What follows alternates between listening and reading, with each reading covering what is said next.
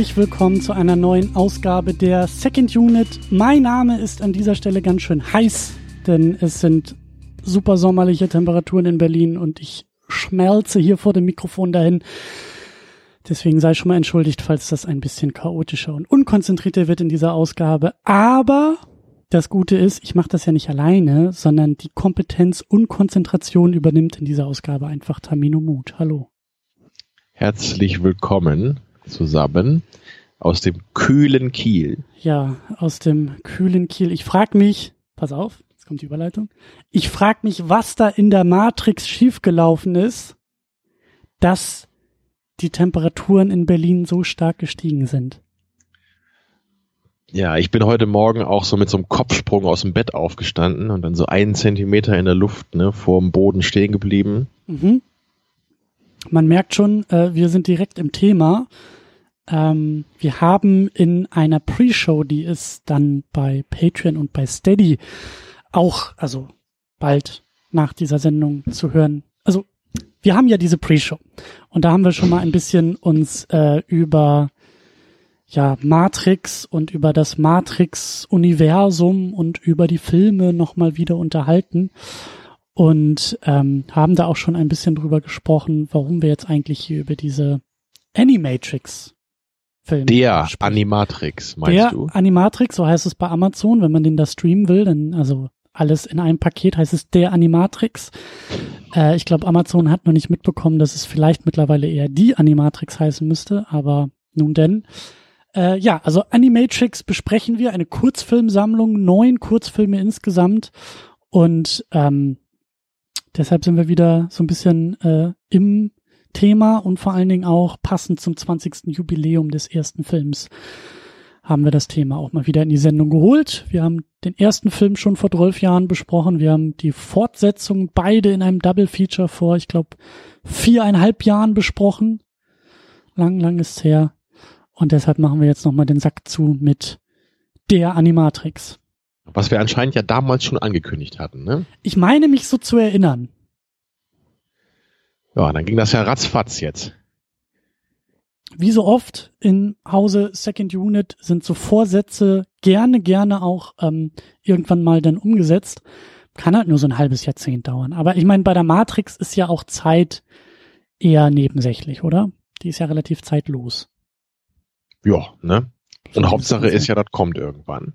Genau, genau. Und ich meine, wir sind jetzt auch wieder so ein bisschen in Zeiten, wo, glaube ich, zaghafter, aber doch langsam und lauter über weitere Dinge in dieser Welt der Matrix gesprochen wird. Mal gucken. Zum, zumindest von dir, ja. Ich, ich habe das ja in der Pre-Show auch schon gesagt, ich bin da ja skeptisch, ob außer uns beiden noch andere Matrix-Fans existieren. Aber also, ähm, ich meine ja. neulich gelesen zu haben, dass das halt, ich weiß nicht von wem das kam, das Studio oder wer auch immer, aber ich glaube, dass es so hieß, so ja, die Wachowskis sind da wohl, also die tun da wohl etwas, was irgendwie mit Matrix zu tun haben könnte.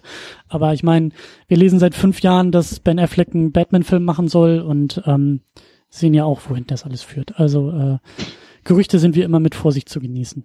Ähm, ja, aber bevor wir einsteigen, ähm, lass mich nochmal auch an dieser Stelle äh, erst noch die Pflicht erfüllen, denn Ihr habt ja, wie schon erwähnt, die Möglichkeit bei Patreon und bei Steady hier diese Podcasterei zu unterstützen, was dazu führt, dass ihr dann unter anderem diese Pre-Show bekommt.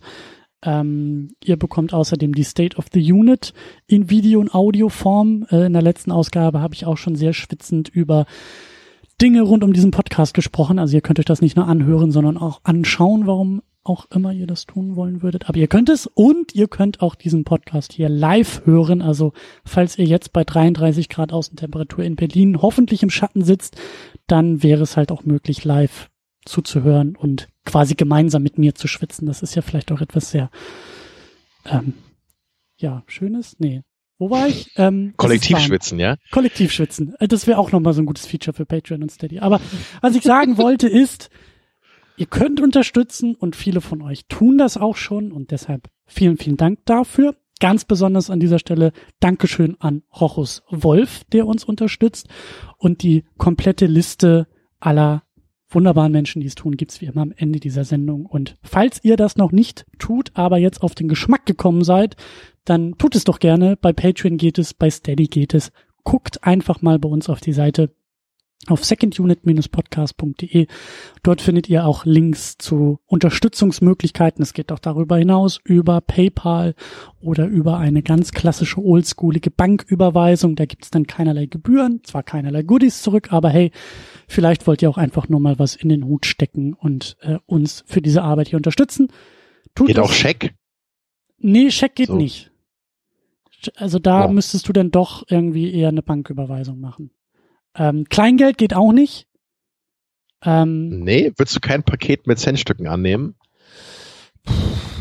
Schwierig, ne? Schwierig. Ähm, sagen wir es mal so. irgendjemand gerade auf den Geschmack gekommen. Sagen wir es mal so, tut mir den Gefallen und probiert es nicht aus. Aber unterstützt uns gerne und vielen Dank, falls ihr das auch schon tut. So. Äh, wo waren wir? Ach ja, wir waren bei der Matrix. Ähm, hatten wir auch schon in der Pre-Show erwähnt. Bei das, bei das Matrix. Bei das Matrix. Bei dem. Der Animatrix und das Matrix. Und dem Matrix. Von dem Matrix her. War ich nämlich neulich im Kino und habe den ersten Teil nochmal auf 35 Millimeter geguckt. Das haben nämlich unsere Freundinnen und Freunde im Filmrauschpalast äh, getan. Da waren wir ja auch vor, ich glaube, zwei Jahren mal und haben Jurassic Park auf 35 Millimeter gezeigt, geguckt und verpodcastet. Und Matrix mhm. hat 20. Jubiläum und das Kino hat den Film nochmal wunderbar auf großer Leinwand von der Filmrolle gezeigt. Und ich bin raus aus dem Kino und dachte mir, boah, geil, ey, um mal einen anderen Podcast zu zitieren. Und war sehr happy und sehr ähm, heiß darauf, äh, mit dir mal wieder über die Matrix zu sprechen.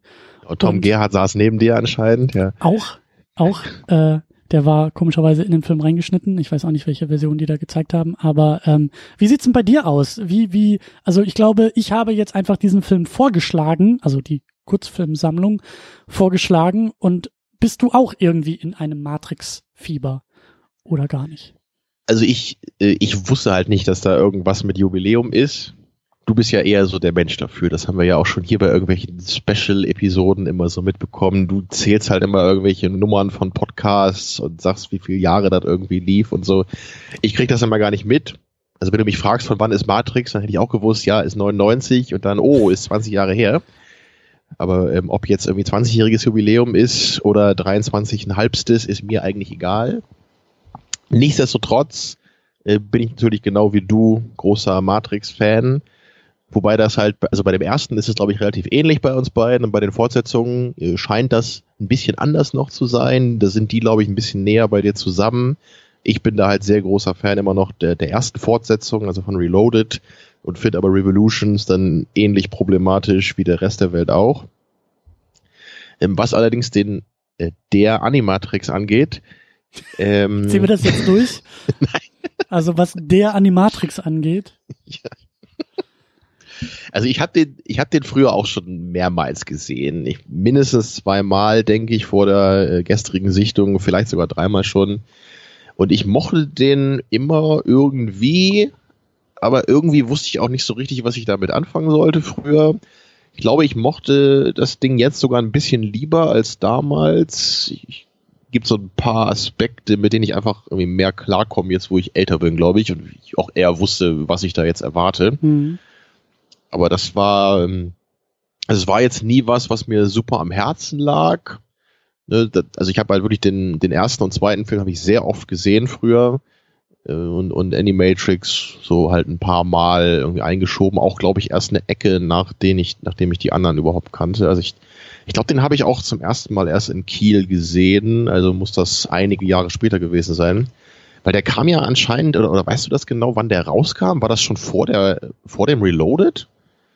Äh, weil die sind ja aus dem, weil die sind ja aus dem gleichen Jahr. Und ich glaube, irgendwo bei IMDb oder Wikipedia habe ich gelesen, dass der sogar davor noch aufgeführt wurde. Also, also erstmal, also diese, also es ist ja ein bisschen schwierig darüber zu sprechen, weil. Oh, warte mal kurz, ich sehe es gerade hier ganz zufällig. Ich habe gerade einen Blick in Wikipedia ge geworfen und hier steht, The Animatrix Matrix was also screened in select cinemas around the world for a short period of time, a week or two before the sequel The Matrix Reloaded, ja. Ja, pass auf. Also erstmal. Es ist ein promotional event, aber. Genau, so, also erstmal ist ja die Animatrix eine Sammlung von neuen Kurzfilmen. Wir werden die neuen Kurzfilme auch tatsächlich, also zumindest in achtfacher Ausführung, es gibt ja eine, ein, ein, ein, ein Doppelkurzfilm, so ähm, besprechen. Also ähm, dieses Projekt ist halt irgendwie im Zuge der Fortsetzung entstanden und da will ich am Ende auch noch mal ein bisschen mehr drüber sprechen, weil das war ja, es gab die beiden Fortsetzungen, es gab diese Animatrix Kurzfilmsammlung und es gab das Videospiel Enter the Matrix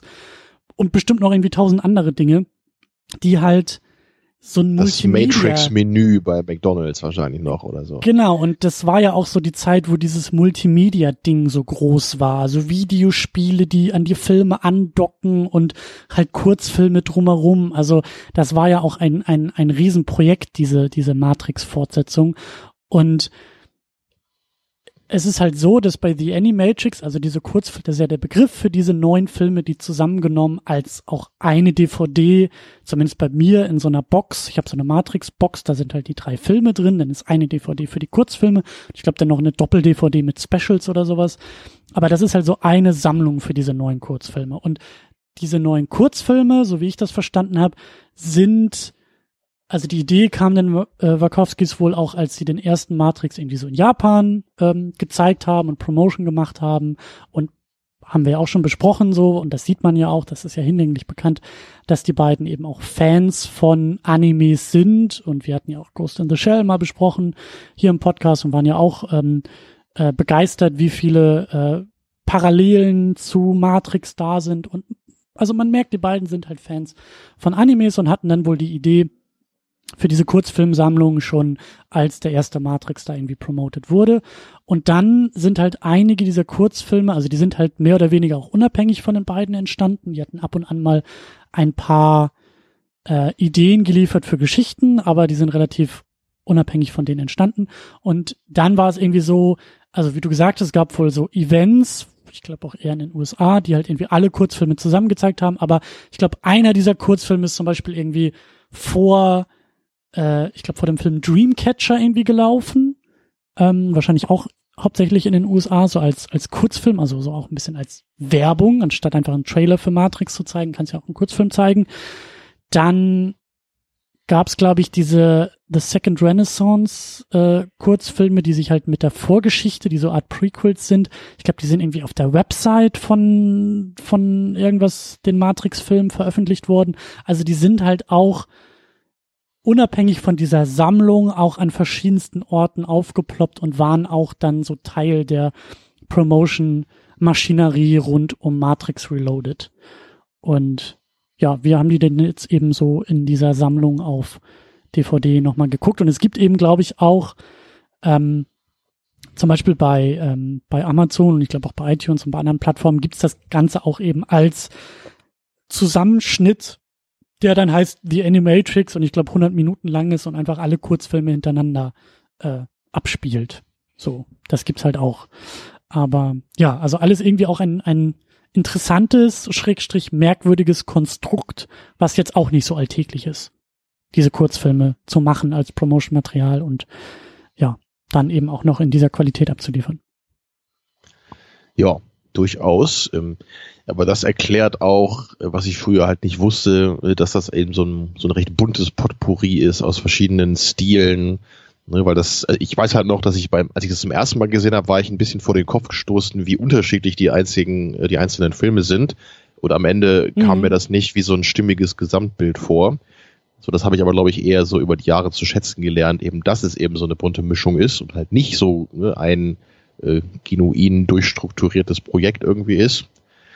Aber ja, also generell bin ich einfach auch nicht so der Freund von Anthology-Filmen. Weiß jetzt nicht, wie das so bei dir aussieht. Ist jetzt selten der Fall, ähm, dass ich sowas gucke. Also ich, ich würde sogar so weit gehen und zu sagen, wenn ich irgendwie lese, hey, Film XY ist ein Anthology-Film, dann ähm, bin ich erstmal eher. Was ist denn ein also Anthology-Film? Also, ja, einfach so ein, so ein Film, der halt aus einzelnen, ja, also entweder Kurzfilmen oder halt so äh, einzelnen Episoden ne, besteht. Also Episodenfilm ist vielleicht mal was anderes als Anthology-Film, das weiß ich jetzt nicht genau. Ich kenne das halt eher Aber so als Serie. Ich kenne das als Serienbegriff. Das gibt halt so Serien wie True Detective, wo halt jede Staffel einfach mit, oder Black Mirror, wo jede Folge einfach eine abgeschlossene Geschichte oder so erzählt. Aber das habe ich jetzt schon öfter mal auch bei Filmen gesehen. Auch im mhm. Anime-Bereich gibt es da halt auch so einen Film habe ich auch schon ein paar Mal erwähnt, hier Memories heißt der. Das ist auch so ein Anthology-Film, wo einfach drei Kurzfilme drin sind, die im Grunde nichts miteinander zu tun haben, mhm. außer dass die, glaube ich, von dem gleichen Macher sind. Ja, aber die haben halt wirklich völlig unterschiedliche Handlungsstränge und spielen ganz woanders ähm, und haben halt wirklich nichts miteinander zu tun. Außer dass man vielleicht sagt, es ist irgendwie ganz grob Science Fiction oder so. Ne? Lass mich mal kurz die Frage stellen, ähm, weil mich das jetzt auch interessiert dazu. Also hast du den, also hast du wirklich, hast du einen Film geguckt, der die Animatrix heißt, oder hast du auch neun verschiedene Kurzfilme geguckt? Äh, äh also ich habe immer so eine DVD eingelegt, wo die alle drin waren. Okay. Oder, okay. Wie, oder wie meinst du das? Ja, nee, dann genau, das habe ich halt auch. Also du hast wahrscheinlich dann auch irgendwie diese DVD. Ähm, ähm, genau, die legst habe ich, also die, die legst halt ein und dann läuft das einfach am Stück durch. So, ne? Da ist halt nichts dazwischen. Der eine hört auf, der nächste beginnt. Okay, also bist du dann aber auch nach jedem Film zurück ins Menü geworfen worden und hast dann den nächsten angeklickt oder hast du die wirklich so in einem Rutsch dann durchgeguckt? Also jetzt habe ich es auf der Platte gehabt hier. Ich weiß nicht mehr, wie das früher war, als ich das äh, die physische DVD noch hatte. Mhm.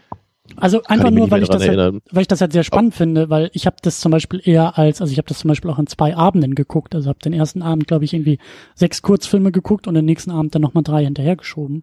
Okay, also, hab, nee. also für mich waren es wirklich Kurzfilme, die ich geguckt habe. Es war ein Kurzfilmerlebnis. So deswegen ist das nochmal ein bisschen was anderes. Fühlt sich das ein bisschen anders, glaube ich, an, als das quasi so in einem Stück zu gucken. Ja, ich, ich habe es immer nur wirklich in einem Stück gesehen, wirklich von Anfang bis Ende durch. Ja, spannend. Das, sehr, sehr spannend, ja. Ja, das ist natürlich dann genau die Frage. Und ich, das geht im Grunde auch so ein bisschen in die Richtung, auf die ich gerade hinaus wollte, weil ich, ich finde es immer, ich, ich finde dieses Format in Anführungsstrichen immer etwas merkwürdig, weil ich immer dachte, warum heißt es überhaupt Film dann oder Anthology Film? es ist einfach eher so ein, so ein Haufen irgendwie, ne? Oder du hast so ein paar einzelne Filme, die ja im Grunde für sich abgeschlossen sind und du packst sie einfach irgendwie zusammen, damit das Ganze dann irgendwie auf so eine Feature-Length kommt. Mhm. Ähm, und das, das schien mir immer eher so eine Art ja, Vermarktungsding zu sein.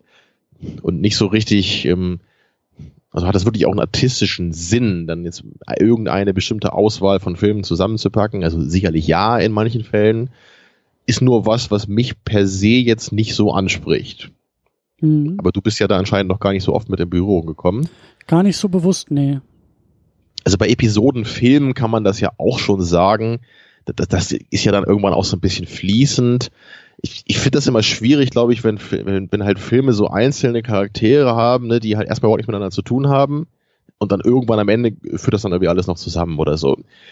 Ist, ich finde das irgendwie nicht so elegant, wie jetzt eine normale, in Anführungsstrichen, Geschichte zu erzählen. Oh Gott, du hast schon wieder das N-Wort benutzt. Ja, das, da reden wir nicht weiter drauf ein. Also Cloud Atlas ist ja natürlich gleich, äh, fällt mir jetzt natürlich gleich ein, das kannst du halt sofort fragen, ist das jetzt sowas oder nicht?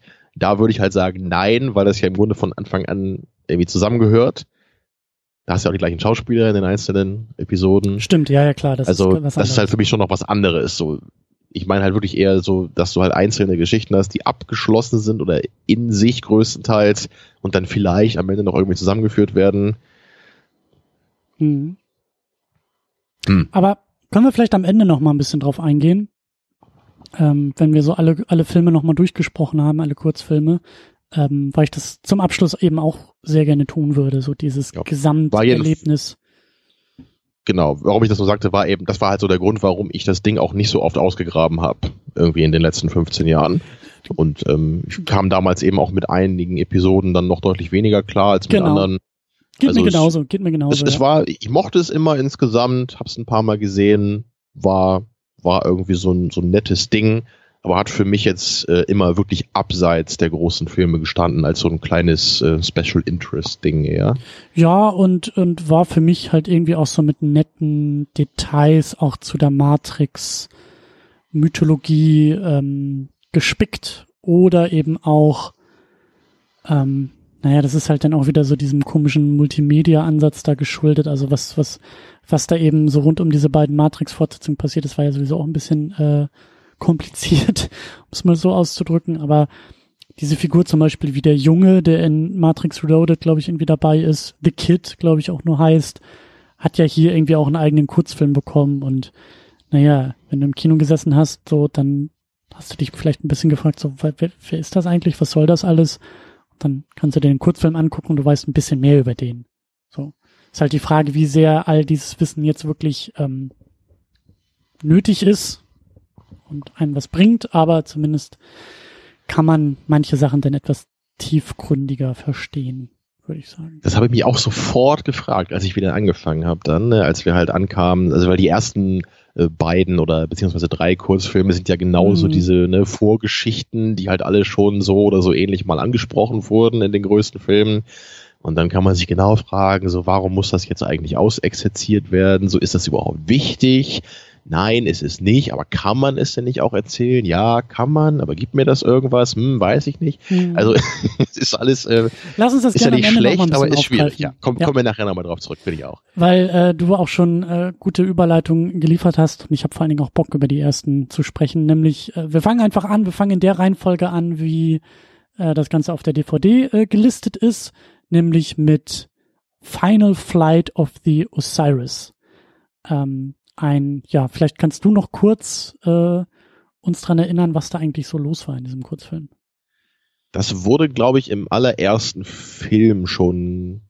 Nee, Moment, war das? Nee, im zweiten Film muss es ja erzählt worden sein, ne? Am Anfang genau. von Reloaded, glaube ich, wird das erzählt, dass diese, ne, Osiris, dieses Schiff, genau wie die Nebukadnezar, ne, so ein, so ein Hovercraft, dass die eben rausgefunden haben, dass die Maschinen anfangen zu bohren mhm. ne, nach, nach, nach Zion, ne, der letzten Menschenstadt im Inneren des Planeten. Und deswegen müssen sie natürlich so, so schnell wie möglich diese Informationen an die Menschheit bringen, damit die eben Vorbereitungen treffen können. Und nur darum geht's eben letztendlich. Aber die erste Hälfte von dem Kurzfilm ist äh, eher so eine, ja, so eine äh, kurze Episode in der Matrix selber, oder wahrscheinlich nicht der Matrix selber, sondern in diesem so eine Art Trainingsprogramm, ne? so eher wie das, was Neo und Morpheus auch im ersten Film mal kurz benutzen, da als sie kämpfen. Und da sehen wir dann hier auch so, so eine Lady und so einen Typen, die da so ein bisschen spielerisch mit verbundenen Augen und so Schwertern gegeneinander kämpfen und sich dabei langsam entkleiden.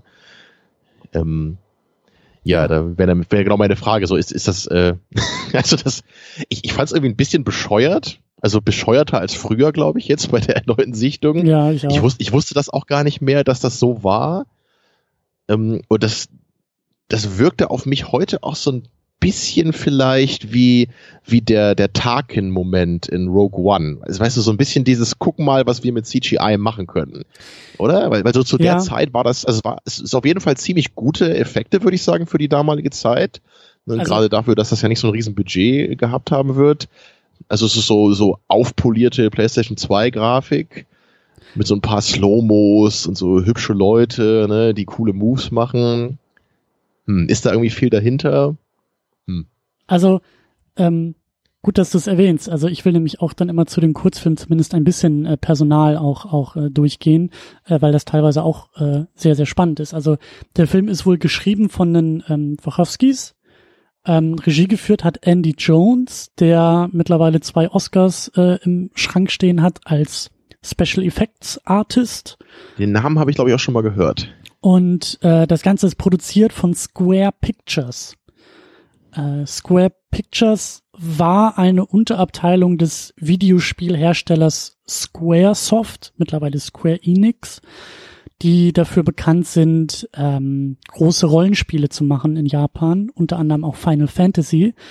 Und Final Fantasy auch gerade so in PlayStation 1 und PlayStation 2 Zeiten halt sehr stark auf vorgerenderte Videos, also ähm, computeranimierte Videos, äh, Zwischensequenzen gesetzt hat, was dann, ich glaube, im Jahr 2001 in einem Final Fantasy Film bündelte und das soll wohl irgendwie, glaube ich, auch einer der größten Flops aller Zeiten sein. Also da ist das Hast du den mal gesehen? Ich habe den mal gesehen. Ich habe den als stinkend ja, in Erinnerung. Ich habe den nämlich auch einmal im Kino gesehen und war am Ende dann auch so, irgendwie, was sollte das? Und das ist, ich habe sogar zufälligerweise vor ein paar Wochen habe ich mal das Nostalgia Critic Review zu dem Film gesehen, mhm. um mir den mal wieder so ein bisschen ins Gedächtnis zu rufen. Und das Irre war, dass er da halt erzählt hatte, dass damals die Idee war, dass sie diese Hauptfigur in dem Film, also diese völlig animierte fiktive Figur, dass das halt so eine Schauspielerin werden sollte, die sie danach dann auch in anderen Filmen benutzen nutzen wollten. Mhm. Also das war der Idee davon, ne? Dass du, also das war im Grunde auch der Tarkin-Moment, der erste. so, mhm. wir haben jetzt die Idee, also, ne? äh, sondern wir, wir kreieren eine künstliche Figur und das wird dann so eine Art fiktive Schauspielerin, die du dann wieder siehst in anderen Produktionen. Aber da wurde halt mal irgendwie gar nichts draus. Ja. Genau, also das ging, also eigentlich ein Film, so den könnten wir auch noch mal ähm, ähm, in die Fußnoten setzen. So, ich glaube, den würde ich gerne mal besprechen.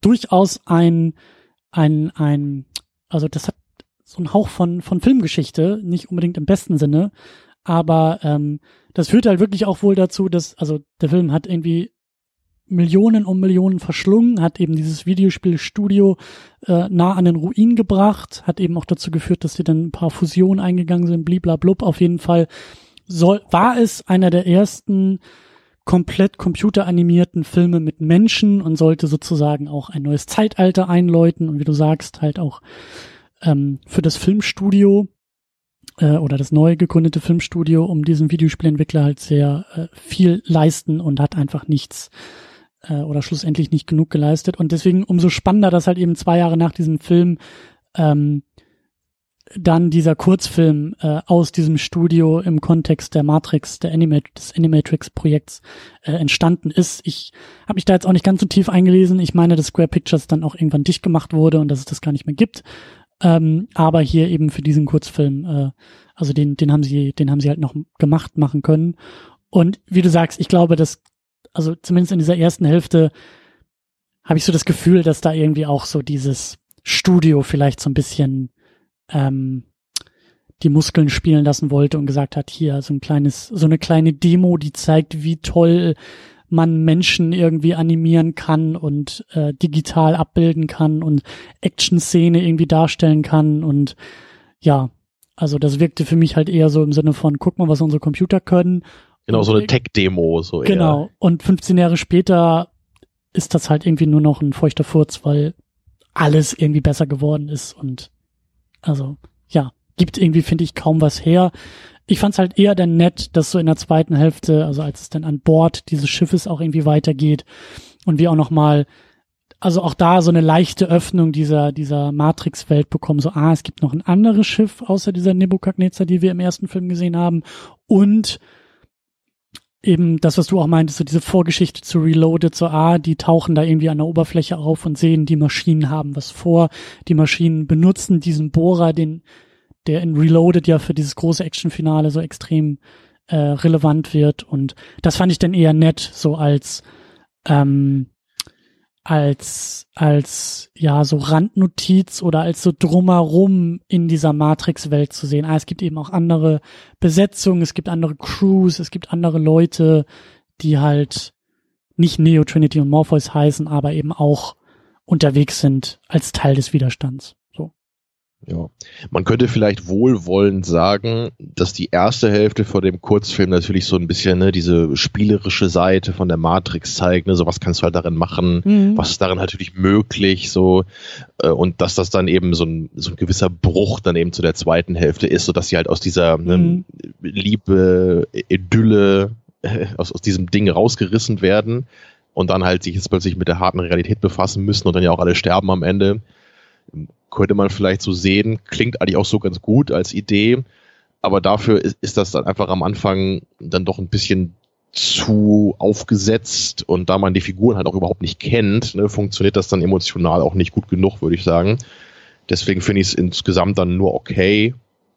So, ja. es ist ja auch nur ein paar Minuten lang, so als Kurzfilm ist das, ist das in Ordnung. Das ist halt bei den meisten Sachen hier auch der Fall. Das ist halt oft ja wirklich nur so eine, so eine Idee, die da so ein bisschen aufgegriffen wurde, dann irgendwie ganz cool eingefangen wurde und dann ist der Film natürlich auch schon vorbei.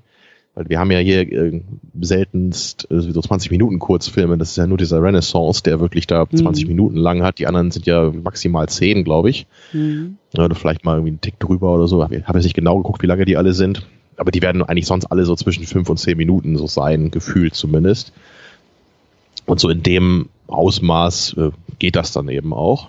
Und was ich noch ganz spannend finde, ähm, du hast es ja erwähnt, dass ähm, also dieses dieser ähm, Final Flight of the Osiris, wie der Titel halt sagt, so dieser letzte, ähm, die letzte Mission, die wir halt hier sehen, die dann eben äh, wahrnimmt, was äh, die Maschinen halt machen und dann eben da die Protagonistin zurück in die Matrix schicken, die sagt so, hey, ich will halt zumindest ein, ein, ein, ein Paket hier abliefern, also ein, ein, ähm, die Information weitergeben. Ich glaube nämlich, dass bei Enter the Matrix, das Videospiel, das zur gleichen Zeit rausgekommen ist und das die äh, zwei Nebenfiguren aus den Filmen zu Hauptfiguren macht.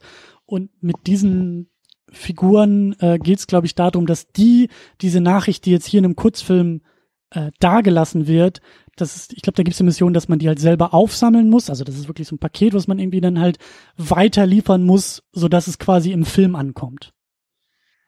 Ja, warte mal, jetzt wo du das sagst, ich erinnere mich, glaube ich, dass damals auch immer mit diesem Videospiel geworben wurde, dass da extra Szenen auch für gedreht wurden, ne, mit diesen genau. beiden Figuren. Ne? Genau, eine das Stunde so. extra Videomaterial wirklich mit den ah, Schauspielenden ja. auch unter den Wachowskis irgendwie gedreht und gemacht und produziert und das war so einer der der ähm, das, der Aushängeschilder für dieses Videospiel so und das halt ne, so diese Nebenfiguren, das ist halt ein Duo, das ist Jada Pinkett Smiths Figur gewesen und ein anderer Typ noch, die glaube ich irgendwie auf demselben Schiff unterwegs sind. So die beiden. Ja, die, die, tauchen ja in Reloaded dann auf. Genau, ne? die sind in Reloaded halt wirklich mehr so Randfiguren. So, die, die sind halt irgendwie dabei und so. Und in dem Videospiel sind es halt die Hauptfiguren und da ist es halt auch so ein bisschen, also es erzählt irgendwie auch parallel zu Reloaded und dann gibt's ja, glaube ich, auch Szenen mit diesem Schlüsselmacher und irgendwie auch an ähnlichen Locations irgendwie, so diese Videosequenzen und manche Missionen und so. Das ist schon, das ist auch alles ein bisschen kompliziert und auch problematisch, aber ist halt nur so witzig, weil wir haben halt einen MacGuffin, der jetzt hier in diesem Kurzfilm quasi gesetzt wird, ja, das Paket, die Information. Dieser MacGuffin wird aufgegriffen vom Videospiel und weitergegeben an den Film. Und wie du sagst, eigentlich alles vielleicht ein bisschen witzlos, weil der Film fängt halt damit an und sagt, wir haben eine Nachricht erhalten und die Maschinen greifen uns an. Also ist halt wieder dieses Problem, so von dieser ganzen Multimedia-Kiste. Du kannst ja nicht davon ausgehen, dass alle das Videospiel gespielt haben und irgendwie den Kurzfilm gesehen haben. Es muss ja irgendwie auch ohne funktionieren. Und gleichzeitig hast du dann aber das Problem, wenn du all das konsumierst, sitzt du dann eher davor und sagst dir, naja, was hat's mir jetzt gebracht? Also, Hätte ich mir auch denken können, dass halt irgendjemand dieses Paket irgendwo hingebracht hat, damit es im Film ankommt. Das ist so, ja. Das ist wieder das Rogue One-Problem. So, ne? so ein bisschen. Wer ja. braucht ja, diese Geschichte? Ja. Ist, Gutes Beispiel ist, fällt mir gerade auf. Ich weiß nicht, ich, ich, ja, das kann man anscheinend heute oft verwenden, ja. Ja, ich, ich bin da ja eigentlich auch gar nicht so kritisch. Ich finde das ja auch okay, sowas mal zu erzählen, wenn es jetzt nicht unbedingt sein muss. So, aber natürlich, ähm, es wäre irgendwie toller, wenn du eine Geschichte hast, die irgendwie so einen Aspekt betont, der vielleicht auch nicht unbedingt wichtig ist, ne, um das, äh, um den Hauptfilm zu verstehen, aber vielleicht so eine total faszinierende neue Dimension irgendwie in die Geschichte bringt. Und das hast du halt nicht, sondern du hast nur dieses Jahr, es wurde mal erwähnt, äh, hier haben wir gesehen, wie es war, und es war im Grunde genau so, wie man sich gedacht hätte. Ähm, so, hm, kann man mal gucken, und das war's. Ne? So diese Emotion kriegst du am Ende wahrscheinlich davon. Ja, und ich meine, also muss man auch dazu sagen, das ist ja durchaus auch ein etwas besonderer Film in dieser Sammlung, weil der eben sich so stark an das Hauptfranchise, die Hauptfilme halt angliedert. Ne?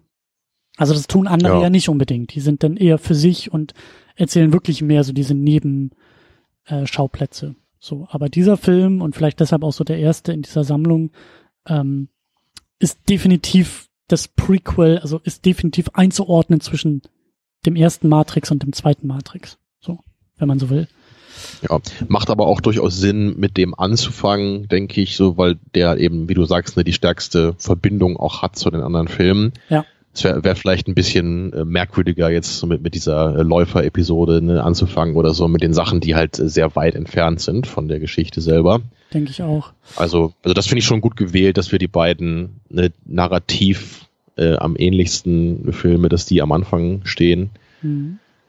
Ich würde auch sagen, dann können wir über die nächsten mhm. beiden im Grunde genommen auch schon gleich sprechen, ähm, weil es halt Teil 1 und Teil 2 derselben Geschichte ist, nämlich The Second Renaissance, die uns tatsächlich die Vorgeschichte zum ersten Matrix präsentiert. Ähm, geschrieben, ganz kurz nur, bevor du nochmal den Plot zusammenfassen darfst, aber geschrieben, so, also nicht direkt wohl von den Wachowskis, sondern ähm, die haben, glaube ich, irgendwie so eine Art, äh, wenn ich das richtig verstanden habe, so, ein, so eine Art, ich weiß nicht, ob es ein Kompendium ist oder, also die, die haben sich halt mal Gedanken gemacht und aufgeschrieben, wie es halt zur Matrix gekommen ist.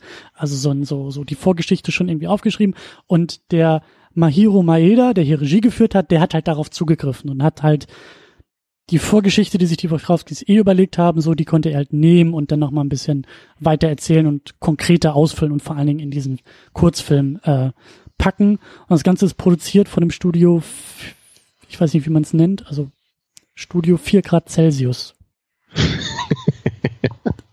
Gut. Das wünschst du dir heute auch, ne? dass wir im Studio ja. 4 Grad Celsius wären. Ja. Oder zumindest 4 Grad Celsius weniger, aber ähm, ja, genau. Aber erzähl mal, was, was, worum geht's bei der zweiten Renaissance im ersten und eröffne, Teil? Eröffne mal das, das Studio 4 Grad Celsius weniger. Das ist ein geiler Name, finde ich. Ja, ja, ganz, ganz äh, kurz. Ne? Also es sind 20 Minuten. Es ist jetzt auch nicht so viel. Ähm, aber so im Groben kann man einfach sagen, das ist letztendlich die Vorgeschichte zu, zu dem Krieg ne, zwischen den Menschen und den Maschinen. Wir sehen so ein bisschen die politische Welt in der Zukunft, wie ähm, die Roboter oder Maschinen, wie es ja immer genannt wird, wie die eine immer wichtigere Rolle eingenommen haben in der Welt und irgendwann dann die ersten Maschinen begonnen haben, ja, das, das ist jetzt natürlich wieder philosophisch schwierig. Haben sie ein Bewusstsein entwickelt oder so? Ich sage jetzt mal ja, der Einfachheit halber, obwohl das in dem Film halt nicht so groß thematisiert wird. Ich würde schon haben sagen, sie begonnen. Ja. Also ich, ich denke auch, zumindest haben sie begonnen, sich aufzulehnen ja, gegen, gegen die Menschen. Und dann sieht man eben, wie die, wie so die ersten Aufstände dann kommen und wie die Menschen dann ne, brutal dagegen vorgehen und das alles so niederschlagen. Und das führt dann letztendlich dazu, dass, das weiß ich jetzt gar nicht mehr genau, wie das war, aber es wird ja auch gesagt, dass es dann irgendwann so eine Art Maschinennation oder so gibt, ne, die sich genau. so ab, abspaltet dann aber, glaube ich, erst noch so Wirtschaftsbeziehungen oder sowas hat, ne, zu den Menschen. Also ich aber glaube, es war so, würde das dann, ja? Ich glaube, es war so, also erstmal begann es, glaube ich, mit einer konkreten Maschine, die sich aufgelehnt mhm. hat und ihre Besitzer getötet hat. Aus dem Grund, weil sie, glaube ich, irgendwie deaktiviert werden sollte, also irgendwie ausrangiert werden sollte und die Maschine dann aber gesagt hat, ja, Moment mal, also ich soll hier getötet werden. Und bevor ich selber getötet werde, töte ich halt die, die mich töten wollen. Was man ja durchaus auch als, naja, ob ob man das schon Bewusstsein nennen will oder nicht, aber es ist halt, also es hat mindestens was Animalisches, wenn nicht sogar etwas Menschliches, sich halt zu So flüchten. eine Art Überlebensinstinkt. Genau, sowas, genau. Ne? Das Oder eigene Überleben in, in, in Gefahr ja. zu sehen. Und ich glaube, dann, dann stand halt diese Maschine irgendwie auch vor Gericht und so. Ich glaube, dann begangen halt so diese Aufstände. Das war so die Inspiration für andere Maschinen. Dann war das, glaube ich, irgendwie auch Thema bei den UN und bliblablub. Und die Menschen haben aber, glaube ich, dann irgendwie gesagt, hey, diese Maschinen sind ja ziemlich doof äh, die schicken wir jetzt alle irgendwie nach Afrika. Die werden da ausrangiert und, und, und die wollen wir halt nicht mehr haben oder nicht mehr bei uns haben. Und dann haben die, glaube ich, dann in, auf dem afrikanischen Kontinent halt einen Staat gegründet und haben dann vor allen Dingen die Menschheit erstmal wirtschaftlich überholt, weil sie natürlich aufgrund von fehlender Müdigkeit und aufgrund von fehlenden menschlichen Bedürfnissen halt viel, viel besser, schneller und kostengünstiger produzieren konnten, also ähm, Waren produzieren konnten und ähm, Wirtschaft hervorgebracht haben, die dann auf einmal die menschliche Wirtschaft überrundet hat. Und dann wurde es wieder ein Problem. Also dann war es halt wieder auf globaler Ebene ein Problem, weil, naja, es gibt halt diese Nation der Maschinen und sie sind halt auch weltpolitisch irgendwie aufgetreten und die Menschen haben aber immer noch gesagt, so doofe Maschinen, bäh, geht weg und haben sie halt, glaube ich auch, ich habe irgendwie so, so, so eine äh, Gesandtheit, die da irgendwie in die UN geschickt wurden, dann irgendwie zerstört oder in die Luft gejagt oder irgendwie gab es einen Anschlag oder so. Also es, ich finde das sehr, sehr spannend, wie detailliert diese ganzen Komplikationen und politischen, auf politi politischer Ebene halt so durchgesponnen wird. Aber das Resultat ist dann halt eben dieser Krieg, den wir halt aus dem ersten Matrix kennen. Menschen gegen Maschinen und Menschen verdunkeln den Himmel, weil sie denken, die Maschinen haben dann keine Energie mehr und ja, unter tosendem Beifall ne? genau. Ja, wird dann der Himmel verdunkelt. Ja, ja den, den Film finden viele am besten aus der Serie hier oder, oder Reihe eher. Mhm. Ging mir früher auch so. Ich, ich würde es glaube ich auch immer noch so sagen, aber inzwischen ist da für mich der Unterschied nicht mehr ganz so groß. Oder ich, ich mag den jetzt nicht mehr deutlich lieber als den Rest. So, aber insgesamt wirkt das eben, ist halt auch klar der längste, ne? Und der, der wirkt eben so, so ein bisschen besonders, finde ich. So, der, ja. der wirkt, also der, der ist, der ist weniger, ja, so artsy vielleicht, oder der hat nicht so einen, nicht so einen starken Fokus auf diese künstlerische Dimension wie viele andere. Also auch der Zeichenstil ist zum Beispiel nicht so außergewöhnlich wie jetzt bei mhm. anderen Kurzfilmen, die später kommen, sondern hier ist das, der ist halt noch narrativer, ne, ist mehr von so einer durchgehenden Handlung, ja, oder weniger Handlung als eine Erzählung so getrieben über diese ganzen Vorkommnisse. Ja, nur generell ist dann hier eben natürlich auch die Frage, braucht man das so? Wir haben das halt alles schon so durch Morpheus erzählt bekommen. Natürlich, wie üblich, man kann das erzählen, aber so ein bisschen entmystifiziert wird da natürlich manches schon, finde ich. Oder, oder wie siehst du das? Also, ich bin sehr glücklich. Also findest du das völlig unproblematisch so, oder? Ich, ja, also für mich sind diese beiden Filme tatsächlich die Highlights in dieser gesamten Sammlung. Ähm, ich, ich, ich mag die eigentlich am liebsten. Ich, es ist zum Beispiel auch einer der Kurzfilme, also der, und über den werden wir gleich auch noch sprechen, das mit dem, mit dem, ich glaube World Record oder so heißt der, mit dem, mit dem mhm. Läufer. Ähm, die habe ich tatsächlich bildhaft noch vor Augen und das sind äh, Filme, also wirklich Bilder, konkrete Bilder, die in meinen Kopf kommen, wenn ich das Wort Matrix höre. Denn dann, dann sind da natürlich Sachen wie Neo, der die Kugel ausweicht oder großes Actiongelagere in Matrix Reloaded oder Neo, der sich opfert am Ende von Matrix Revolutions. Ja, Aber oder wie Agent Smith über die Kekse redet. Ähm, das habe ich zum Beispiel jetzt weniger ähm, in Erinnerung, vielleicht auch ganz gut so. Aber es ist dieses Bild hier in einem dieser beiden, also dieser, dieser Doppelfilme, ähm, ähm, also sorry, aber das weißt du nicht mehr. Cookies need love, like everything does. Das ist doch die, die bescheuerste Szene aus dem dritten Film. Ähm, vielleicht habe ich den wirklich sehr selektiv in Erinnerung, diesen dritten Film.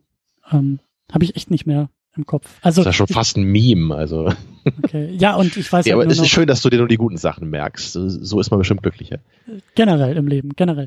Aber ja. worauf ich hinaus wollte, ist dieses Bild hier aus diesen beiden Kurzfilmen, wie eine vermeintliche Frau ähm, in so einer Gruppe, ich glaube irgendwie sind drei, vier, fünf Männern so in die Mitte gezogen wird und es beginnt, dass die irgendwie ihr die Klamotten vom Leib reißen und dann aber irgendwie auch die Haut vom Körper reißen und man ja, sieht, das, das ist eine Maschine noch, ja. und die wird irgendwie so zu Tode geprügelt. Also so eine, so eine, so eine Szene von, also so ein, eines Aufstandes oder einer, ich weiß nicht, was sagt man denn, äh, Riot ist das englische Wort dafür, also ja, ähm, Aufstand sagt man, ja. Ja, ähm, genau, also dieser Szene, dieses Bild habe ich tatsächlich vor Augen, wenn ich an Matrix denke, weil das so, und auch bei dieser Sichtung wieder so unfassbar, also bei mir zumindest so unfassbar, das geht mir irgendwie so unfassbar nah. Also zu sehen, wie diese Maschine misshandelt wird, ist erstaunlich, also ähm, darauf reagiere ich irgendwie erstaunlich intensiv. Und da bin ich durchaus dankbar ähm, für diese beiden Kurzfilme, also äh, diese Vorgeschichte halt zu kennen und lustigerweise eben auch scheint ja irgendwie auch immer so ein Bedürfnis zu sein. Ne? Also die Prequels ist ja irgendwie, also geht ja kaum noch ohne. Ja, es gibt ja irgendwie zu alles immer wieder ein Prequel und ich denke mir irgendwie auch schön, dass dieser diese Prequelitis bei Matrix über diese beiden Kurzfilme so gelöst wurde. Ich will, ich brauche keine Trilogie oder einen ganzen Film oder was auch immer, die heißen The Matrix Begins oder sowas. Das brauche ich wirklich nicht. Aber im Rahmen dieser Kurzfilme, wie du sagst, gehen vielleicht 20 Minuten zusammen, erklärt es mir auch, und das ist ja auch in so einem erzählerischen Kontext von äh, irgendwie das Archiv von Zion wird da irgendwie angezapft und dann gibt's ja auch so eine Erzählstimme, die das halt alles nur so wiedergibt und halt mit Bildern untermauert. Ähm, das finde ich irgendwie sehr charmant, zu sagen, ja, äh, es gibt ein Prequel zu den Matrix-Dingern, diese beiden Kurzfilme. Die brauchst du nicht. Die tun auch nicht weh, weil du damit nicht bombardiert wirst, sondern die sind halt in dieser Sammlung dabei. Und wenn du Lust hast, kannst du dir halt ins Archiv von Zion mal anschauen, wie es eigentlich dazu kam. Und also dafür finde ich das schon mehr als elegant gelöst und irgendwie toll umgesetzt und ich habe echt Interesse daran. Also ich habe wirklich Interesse daran und bin auch froh, wie gesagt, dass das so kleinteilig politisch auch ausformuliert ist und nicht einfach nur drei Sätze mehr zu dem Krieg oder sowas zu hören, sondern wirklich, da merke ich halt, dass da diese, also das ist halt, dass diese Vorgeschichte auch sehr intensiv vorbereitet wurde. Also dass ich gehe ganz stark davon aus, dass das halt schon in Schriftform existierte, als der erste Matrix auch gemacht wurde. Ähm, und nicht andersrum und nicht später man sich irgendwelche Gedanken über ein Prequel machen musste, sondern ich glaube, dass die Wachowskis wissen wollten, wie es zur Matrix kam, aber dann beim ersten Film das sehr bewusst ausgeklammert haben. Und das ist immer was anderes, als irgendwie 20 Jahre später zu sagen, hm, wollen wir nicht mal sehen, wie Neo eigentlich aufgewachsen ist und wie er so als Kind drauf war? So, nee, wollen wir nicht. Oh, guck mal, er hatte auch schon eine Sonnenbrille auf. Ja. So. und hat auch schon immer Leder-Trenchcoats getragen. Oh, guck ja. mal. Also ich habe ja eben auch schon erwähnt, ich finde den halt auch am besten wahrscheinlich aus der Sammlung. Aber gleichzeitig würde ich halt trotzdem noch betonen wollen, dass ich das alles nicht so unproblematisch finde wie du. Also erstmal, ähm, erinnere dich, du hast ja dann den Matrix-Film gerade erst gesehen, ne? wenn ich mich jetzt nicht äh, völlig falsch erinnere, sagt ja. Morpheus im ersten Film, ähm, wir wissen nicht, wer den Krieg angefangen hat, aber wir, wir wissen nur, dass wir es waren, die die Sonne verdunkelt haben, oder? So diese, diese Line wird doch von ihm gesagt, mhm, ne, im, mhm. im ersten Film. Und daran sieht man ja schon so ein bisschen, im, das wird halt alles noch so im Dunkeln gehalten. Und ich mag eigentlich diesen State of Mind, so den du hast als Zuschauer, wenn du den ersten Matrix guckst, auch unglaublich gerne. Mhm. Also dass man in der Zukunft lebt, wo die Menschen sich gar nicht mehr erinnern können, wie es zu dieser Welt eigentlich gekommen ist, ne? sondern sie sehen nur, ne, die, diese Maschinen beherrschen uns jetzt ähm, und wir, wir haben jetzt nur noch diese eine Stadt im Kern und keiner weiß mehr so richtig, wie es dazu gekommen ist finde ich halt auch sehr cool als Gedanke. Das stimmt. Und der wird natürlich hierdurch ähm, so ein bisschen negiert, weil hier ist es halt so, dass du genau weißt, wie es dazu gekommen ist. Hm, also wie gesagt, ich finde es halt auch gut gemacht und als Prequel funktioniert das auch total. Nur gleichzeitig, ne, während ich mich an diesem Prequel erfreue und wie ich halt auch finde, dass da einige Szenen so sehr sehr emotional auch so auf den Punkt eingefangen wurden, selbst in diesen kurzen 20 Minuten. Also genau auch wie diese, diese, da gibt es ja danach auch so, so ein Massengrab quasi zu mhm. sehen für diese Roboter, wie die einfach so da reingeworfen werden und irgendein so ein Typ steht noch dabei und schießt so mit Maschinengewehr immer noch so unten auf diese äh, toten oder kaputten Maschinen. Also da sieht man ja auch so, wie, wie dieser Hass da irgendwie dabei ist in diesem Konflikt. Also all das hat halt was, ne? aber gleichzeitig macht es eben so ein bisschen oder es, es macht was mit dem Szenario, was ich eigentlich sogar noch lieber mag in Matrix. Stimmt. Und das ist das eine Ding. Mh, du ja, hast bei, noch, du hast, warte kurz, du hast beim ersten Matrix mhm. hast du diese Lücke, die, die du sehr charmant findest und was ich aber auch wieder bei den bei diesen beiden Prequels so charmant finde oder so interessant finde, um es besser zu formulieren, dass das halt auch so deutlich in menschliche Geschichte ein, eingebettet ist. Also die Fortführung, also ich halte es für so glaubhaft, weil eben auch in Bildsprachen, das was du gerade geschrieben hast, so mit diesem Massengrab, ist ja nichts anderes als das Dritte Reich, also auch in der Bildsprache. So, da wurden halt Menschen ja, ja, ja. massenweise. Gerade, gerade dieses Massengrab-Ding, ne, genau. ist ja genau. sehr, sehr typisch für diese Kriege von damals. Oder du hast dann halt irgendwie so Aufstände, Bürgerkrieg und und also das hast du in den USA gehabt, so ähm, als als da die die ähm, äh, Civil Rights Movement halt auftauchte so und da halt Menschen gegen andere Menschen knüppeln und prügeln. Und hier ist es halt dann mit oder oder Kriegsszenarien Vietnamkrieg. Also ich hatte den Eindruck dass halt so viele von den Bildern in diesen beiden Kurzfilmen so etwas in meinem Kopf angesprochen haben, was ich aus realer Geschichte und aus realen Geschichtsbildern schon kenne, dass da so deutliche Anspielungen drauf sind, dass ich das halt auch irgendwie auf einmal viel, viel glaubhafter finde, weil ich das Gefühl habe, na ja, also solche Bilder habe ich schon mal gesehen, das ist jetzt nur eine kleine Nuance in der Zukunft angesiedelt. Also der Science-Fiction-Aspekt ist halt so minimal, dass ich das irgendwie so interessant finde. Ähm, ja, aber klar, ja. Ja. So, der andere Aspekt, ähm, das ist halt das, was ich gerade schon angedeutet habe in meiner Zusammenfassung. Ich habe mich halt etwas schwer getan, auch wirklich Bewusstsein zu sagen, weil ich es generell in den Matrix-Hauptfilmen äh, immer schwierig fand, mir genau zu überlegen, was eigentlich so dieses äh, maschinelle Leben in Anführungsstrichen eigentlich genau bedeuten soll. Da haben wir auf jeden Fall auch damals in den Hauptepisoden zu den Filmen drüber gesprochen, weil es wird in Matrix nie so klar gemacht, was eigentlich ein Programm sein soll, was eine Maschine sein soll und ob das wirklich vollkommen klar ist, dass das so eine Art äh, ja wertvolles künstliches Leben ist ist natürlich auch total schwierig. Allein über diese Frage gibt es ja schon ganze Filme, so mit Ex Machina und, und Blade Runner, ne? da wird ja genau eben das thematisiert. Ist es halt wirklich Leben, was wertvoll ist, oder ist es halt irgendwie nur ne, irgendwas, was uns vielleicht von außen wie Leben erscheint? Und hier in den Matrix-Filmen, denk an diese Wächter zum Beispiel. Also da habe ich jetzt nie das Gefühl gehabt, dass das irgendwelche so, so sentient Beings sind. Ne? Also wie sagt man das? Also ja, denkende, fühlende Wesen vielleicht auf Deutsch. Da wirkte das jetzt eher wie also Tötungsmaschinen. Genau, so wie seelenlose Tötungsmaschinen, die nur eine Funktion haben. Ja. Und hier in dem Film wird es halt unzweifelhaft, also für meinen Geschmack, und also allein, allein durch die emotionale Note wird es halt schon ziemlich deutlich nahegelegt, dass, dass diese Maschinen wirklich äh, Wesen mit Bewusstsein sein sollen. So, das kann man ja durchaus so machen, nur passt das für mich halt nicht so ganz zu den Hauptfilmen zusammen, weil es da eben, wie gesagt, nie so klar wurde für mich. Mhm. Das war halt genau der gleiche Grund, den ich, warum ich das im dritten Film auch so befremdlich fand, dass da plötzlich dieses komische Maschinenbewusstsein, weißt du noch, mhm. was da, dieses mhm. Gesicht, was da aus diesen ganzen Wächtern geformt wird, habe ich mich gleich gefragt, was soll das denn sein? So, ich habe das halt bis heute nicht verstanden, was das genau bedeuten sollte. Und auch da gefiel mir wahrscheinlich dieser Zustand, den ich vorher hatte als Zuschauer, ein bisschen besser, dass ich das einfach nicht wusste. Ich, ich wusste halt nicht, ob das wirklich nur so Maschinen sind, die einfach funktionieren, ne, oder ob das wirklich eine Art ja Intelligenz ist, die auch ein Bewusstsein hat, wie das ja bei Ghost in the Shell auch thematisiert wird, ne, so mhm. dieses die, dieses Programm da ja, was halt beginnt ein Bewusstsein zu entwickeln und dann halt eben auch ne, gegen seine Auslöschung vorgeht. Also natürlich diese ähm, die Matrix-Filme wurden ja auch von sowas inspiriert, Blade Runner ja auch. Ne? Also Blade Runner war ja auch sicherlich ein Einfluss für Matrix, meine ich.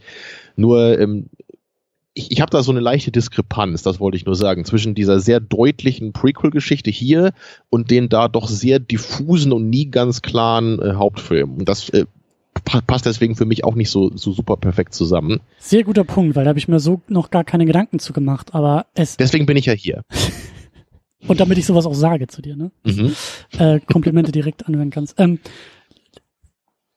also, wenn wir jetzt diese beiden Prequel-Kurzfilme haben, und das in die Reihe der Filme setzen, dann, dann bin ich da voll bei dir und frag mich, gab es dann irgendwie in der ähm, Geschichte der Maschinen irgendwie noch einen Bruch? Also haben sich die Maschinen von diesen vielleicht denkenden, fühlenden Wesen irgendwie in eine andere Richtung entwickelt? Weil die werden da teilweise so, so menschlich auch irgendwie dargestellt in den Kurzfilmen, wo ich mir so denke, ja, also das macht diese Kurzfilme für mich so spannend.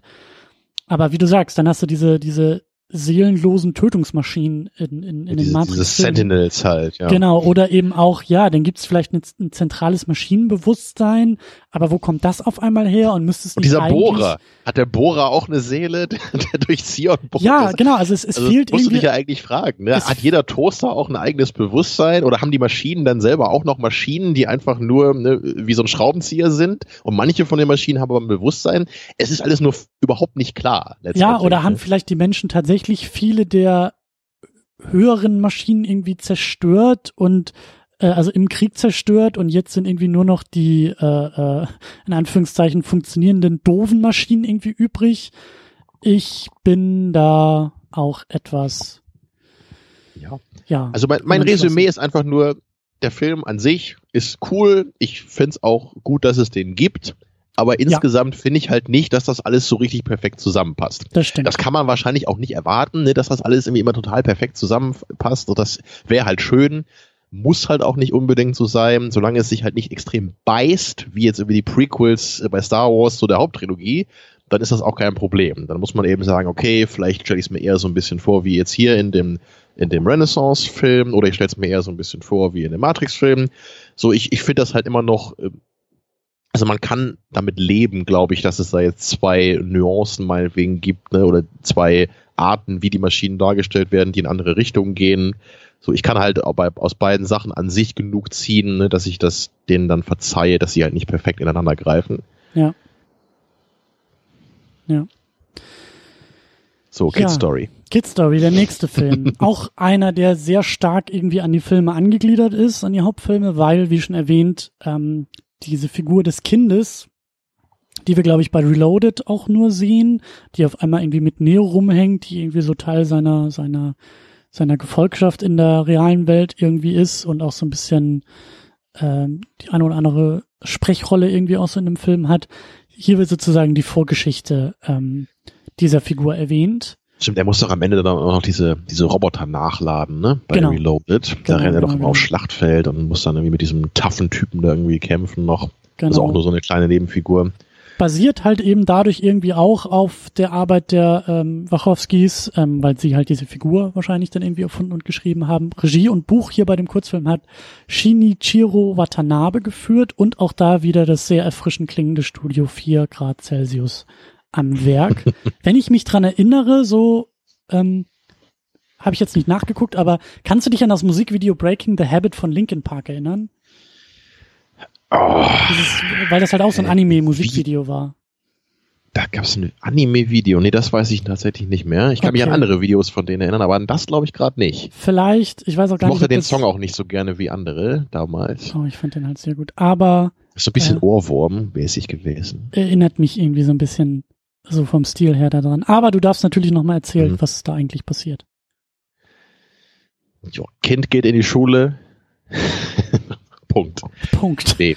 Nee, erstmal wollte ich nur sagen, das ist, glaube ich, der Kurzfilm, wo sich meine Meinung am stärksten geändert hat, weil ich den nämlich auch durchaus gelungen finde inzwischen. Früher den sehr befremdlich fand und auch mit dem Zeichenstil gar nicht klar kam, als ich das Ding zum ersten Mal gesehen habe. Mhm. Finde ich jetzt aber anders. Auch wenn das natürlich sehr ähm, abstrus gezeichnet ist, ne? also sehr künstlerisch, sehr abgefahren, ne? sehr übertrieben, auch von den Bewegungen und von der Physik, die da drin abgeht. Aber es hat irgendwie was, finde ich. Ja.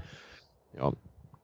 Und das, das, das Ding ist so ein bisschen, er hat, er hat so ein bisschen so eine Geschichte wie Neo am Anfang ne, des ersten Films vielleicht. Er, er scheint auch jemand zu sein, der irgendwie merkt, irgendwas stimmt mit der Welt nicht, in der ich lebe. Er ist dann auch online unterwegs und findet dann irgendwie auch raus, ne, da gibt es irgendwie irgendwas, was, was Matrix heißt und er will jetzt wissen, was das ist. Ja, und dann äh, eines Morgens in der Schule kriegt er dann von seinem ausgeschalteten Handy da plötzlich einen Anruf und meint, hier, sie sind hinter dir her, mach dich mal auf den Weg. Und dann äh, verfolgen ihn die Agenten da in der Schule. Und dann wird er auf dem Dach eingezingelt von der Schule, aber dann sagt er nur, hey, äh, ich bin mir sicher, Neo existiert, ne? das, das war jetzt nicht nur irgendein komischer Traum. Und dann lässt er sich vom Dach fallen. Und dann gibt's einen Cut und wir sehen ihn bei seiner Beerdigung. Aber kurz danach sehen wir dann auch noch, wie er anscheinend dann auf der Nebukadnezar vermutlich aufwacht. Zumindest steht Neo da an, an seinem Bett. Und dann sagt er auch, glaube ich, wie in dem äh, zweiten Film ja dann auch, äh, hier Neo, du hast mich gerettet und so, aber Neo sagt, nee, nee, du hast das dich selber gerettet. Selber, ja. ja. weil er wohl der Einzige irgendwie war, ne, der halt selber so sich dieser Matrix bewusst wurde und dann auch es geschafft hat, da rauszukommen. Irgendwie, ne? Also von aus eigener Kraft aus der Matrix rauszukommen, ohne da, glaube ich, irgendwie jetzt eine Pille nehmen zu müssen und so weiter. Mhm. Ja, und das das haben sie halt hier dann wieder so ein, eingeführt, weil die, dieser, dieser kleine Moment eben mit Neo hier, ne, du hast mich gerettet, nee, du hast dich selber gerettet, das, das war ja immer dieser kleine Moment in Reloaded. Mm, und lustigerweise ähm, geht ähm, der Junge in dem Kurzfilm ja auch einen ähnlichen Weg aus der Matrix heraus, wie es Neo eigentlich tun sollte, unter der Anleitung von Morpheus, falls du dich dran erinnerst. Also Neo sollte ja auch auf ein Dach klettern auf das Dach dieses, dieses Bürokomplexes. Ähm, er kriegt ja einen Anruf von Morpheus, hier ist Morpheus, pass auf, die Agenten kommen. Äh, ich sag dir jetzt, wo du hingehst. Hier, zack, links, einmal rechts, zweimal drehen und dann bist du in einem Büro und da ist ein Fenster und da kletterst du raus und dann kletterst du auf dieses Fensterputz äh, Dingsbums und dann fährst du auf das Dach hoch und da wirst du da wirst du gerettet, da wirst du geholt. So und Neo hat es ja nicht geschafft. Neo hat ja No, er traut sich dann bekommen. nicht und lässt genau. sich dann lässt sich dann verhaften. Lässt sich dann verhaften und das ist mir einfach nur jetzt bei dem Kurzfilm aufgefallen. Wie gesagt, ich habe das relativ nah äh, auch an, an, an dem ersten Matrix gesehen und dachte so, hm, interessant, dass zumindest dieses Motiv hier wieder auftaucht. Und dann habe ich mich auch einfach nur gefragt, ja, was wäre wohl eigentlich mit Neo passiert, wenn er aufs Dach gekommen wäre? Was wäre da die Lösung gewesen? Hätte Morpheus zu ihm gesagt, gut, jetzt bist du auf dem Dach, jetzt musst du nur noch springen oder also ja, das liegt das jetzt nahe, ne? Ich glaube, ich dachte schon. da immer, dass da halt so ein Ausgang wäre irgendwie, ne? Inwieweit das auch äh, so wäre. Also wenn er dann da ankäme, wo Morpheus ihn hindenkt, dann können sie ihn einfach aufwecken. Hm. Aber ja. ja, stimmt eigentlich, ne? Man weiß es nicht genau. Aber ich finde es halt sehr interessant, dass der Kurzfilm, also er macht halt nicht den Fehler, wie eben oft ähm, auch da wieder irgendwie George Lucas, der sagt, okay, weil Obi-Wan Kenobi in seinem alten Film da in der Wüste einen Bademantel getragen hat, ist das jetzt die offizielle Kleidung der Jedis und die tragen immer Bademantel. So, aber also das Bei macht vier Grad. ja, das, in der Wüste, ja. Also weißt du, was ich meine? Also der Film, also hier dieser Kurzfilm, der der referenziert da etwas, also der greift etwas auf, ohne halt diese platte Mechanik zu bedienen von ja, das, was du gesehen hast, ist jetzt immer so, sondern der suggeriert da vielleicht eine Verbundenheit oder so. Und das, das finde ich halt total schön gemacht, dass der, dass der auf seine Quelle und auf das andere verweist, aber eben nicht alles jetzt auf einmal zu einem zu einem deutlichen äh, immer gleichen, immer wiederkehrenden Element degradiert. Nee, sehe ich, sehe ich ganz genauso. Das kann ich irgendwie auch heute viel mehr anerkennen als damals. Weil damals hatte ich auch nur so, oh, die Figur fand ich im Film irgendwie schon nervig und was soll das jetzt? Brauche ich das? Aber jetzt äh, sehe ich es ganz anders. Ich finde es einfach, einfach nett gemacht. Dieser Film hat ein sehr eigenes, ja, sehr eigene Ausstrahlung irgendwie durch diesen etwas abstrusen Zeichenstil. Auch das, ja. Und es ist, es ist ja auch wirklich sehr, sehr kurz. Es ist sogar der kürzeste. Ich habe die Laufzeiten jetzt nicht da, aber zumindest fühlt er sich wirklich sehr, sehr kurz an. Und diese, genau wie du, was du eben meinst, diese Parallele finde ich einfach schön. Das ist, es ist so ein bisschen eine Parallele zu Neo und deswegen ähm, sagt er das im Film ja auch, aber Neo meint halt eben, nee, das ist, das ist eigentlich nicht so, wie du denkst, ich habe das nicht gemacht, sondern du hast das selber gemacht. Also es ist irgendwie ein ganz kleines Detail, was hier einfach schön nochmal in ein paar Minuten ein bisschen ausformuliert wurde. Und es gibt, glaube ich, hier sogar der, der Film, äh, der, Figur im Film auch noch ein bisschen mehr Tiefe, so dass ich ähm, mit der auch glaube ich, noch mehr anfangen könnte bei zukünftigen Sichtungen. Also das, ja. da, hat da hat der Film sogar wirklich mal was geleistet, ne? dass, er, dass er die Figur in dem Hauptfilm noch ein bisschen ne, höher gewichtet. Und viel mehr kann man ja eigentlich gar nicht erwarten. Und was ich eben auch charmant finde, ähm, erzählt eine eigene Geschichte und reiht sie aber eben an das an, was wir kennen. Also Neo taucht auf, ich glaube Trinity taucht sogar auch kurz auf irgendwie, oder zumindest im Dialog. Bist du, bist du sicher? Ja, oder, oder vielleicht ste steht sie da auch am Bett oder so?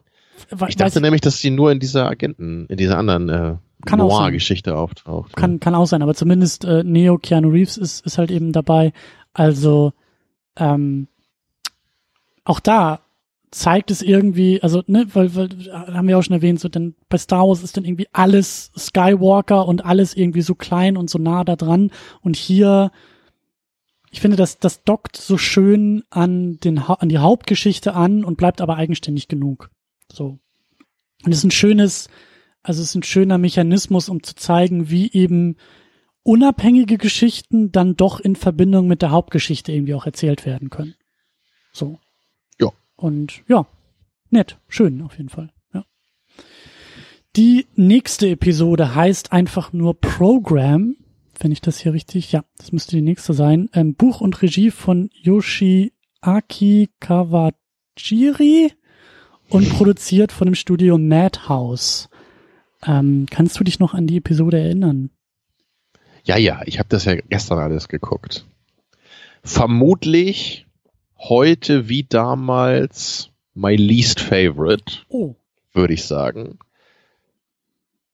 Aber nicht, weil ich sie super scheiße finde, sondern einfach, weil ich die anderen, glaube ich, lieber mag. Mhm. Also Deine Least Favorite will ich aber auch noch hören von dir hier. Ne? Wir, wir loben nicht immer nur. Ach so, okay, oh Gott. Ja. Ja, ich wüsste nicht, ich weiß nicht, was ich sonst. Also die, diese, diese Noir-Geschichte mag ich auch nicht so gerne. Aber die hier, ich, ich, ich glaube, mir ist das ein bisschen zu viel Gekämpfe hier. Aber na gut, gehen wir mal erstmal durch. Genau, was haben wir denn hier? Wir haben hier eben diese, diese ähm, Episode, die so Samurai-esk ist.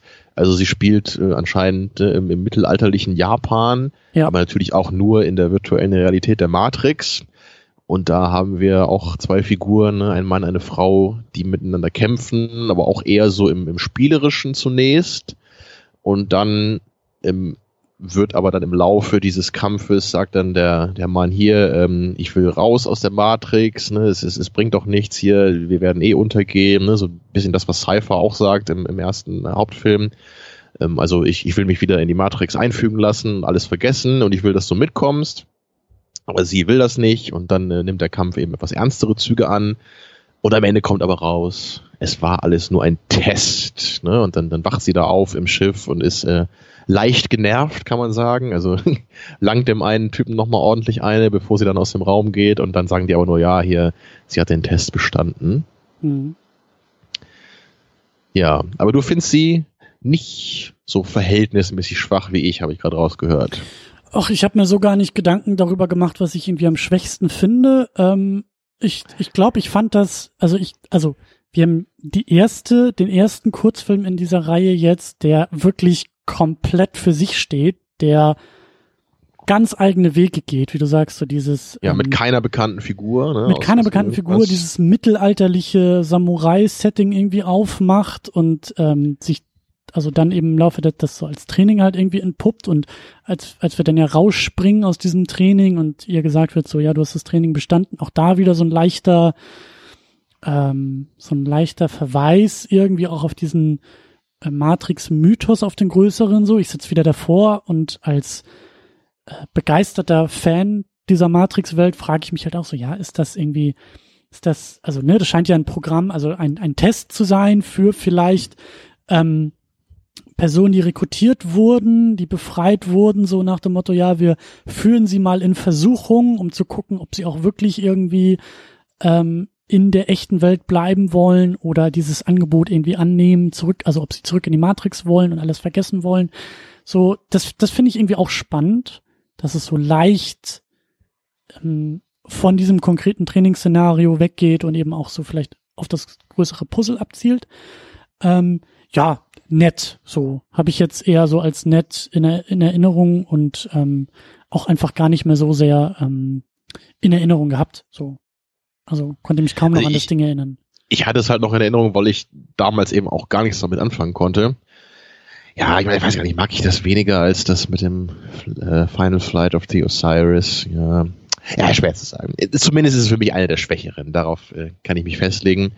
Ich, ich, glaube, ich mag einfach diesen Twist nicht so gerne generell jetzt so. Es war alles nur ein, ein Test und so. Das hat man ja immer mal wieder in ganz verschiedenen Geschichten, dass du so eine Szene hast.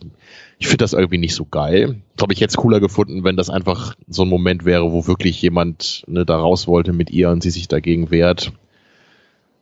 Also äh, irgendwie habe ich da so eine leichte Abneigung gegen diesen, ne, diese Art Twist. So hat irgendeine Szene, ja. wenn er kommt raus, ja, es war halt nur nur ein Test und so. Das, das war alles nur ein Traum, ja. So, so ein bisschen so ist das irgendwie für mich immer. Ja. Es ist aber, nicht schlecht gemacht, aber ich glaube, es ist für, für, mich auch ein Tick zu viel Action so in dieser Episode, ne? weil sie hüpfen dann doch ziemlich viel hin und her und äh, kämpfen dann so, was dann alles so sehr cool stilisiert ist, spricht mich aber nicht so hundertprozentig an.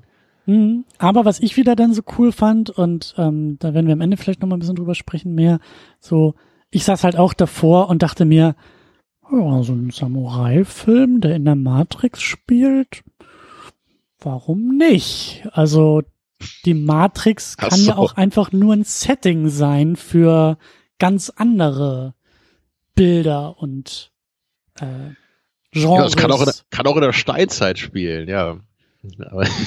Warum nicht? Also, ich weiß nicht, ob du, hast du mal Assassin's Creed gespielt?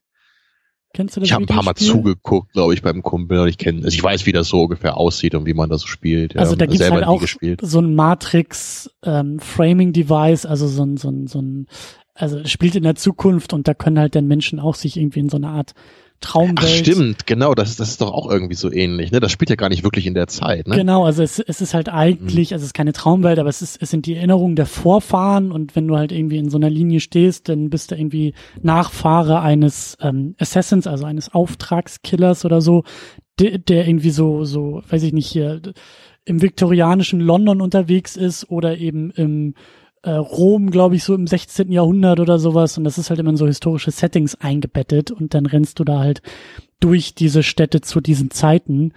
Ähm, und das geht für mich so ein bisschen in die Richtung, dass ich mir denke, so, ja, wir haben jetzt, also wir, wir, wir kennen die Matrix und wir kennen die Matrix als etwas Gegenwärtiges, nämlich als die Welt 1999 so äh, wie sie da in dem ersten Film gezeigt wurde.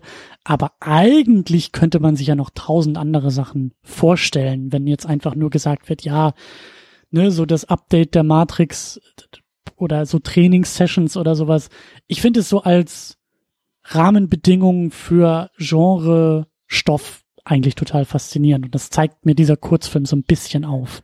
Machen andere auch noch, da kommen wir auch noch drauf zu sprechen, aber fand ich halt irgendwie interessant. So. Ja, das stimmt schon, ja. Gibt ja auch so einen Film von Assassin's Creed, ne, mit Michael Fassbender. Habe hab ich nie gesehen, gesehen soll aber soll, sein. soll fürchterlich sein, ja. Aber ich eigentlich, ich, ich hätte es mir sonst echt angeguckt, weil ich Michael Fassbender unglaublich gerne mag ja. und ich mir das auch durchaus so diese Idee als Film auch durchaus vorstellen kann.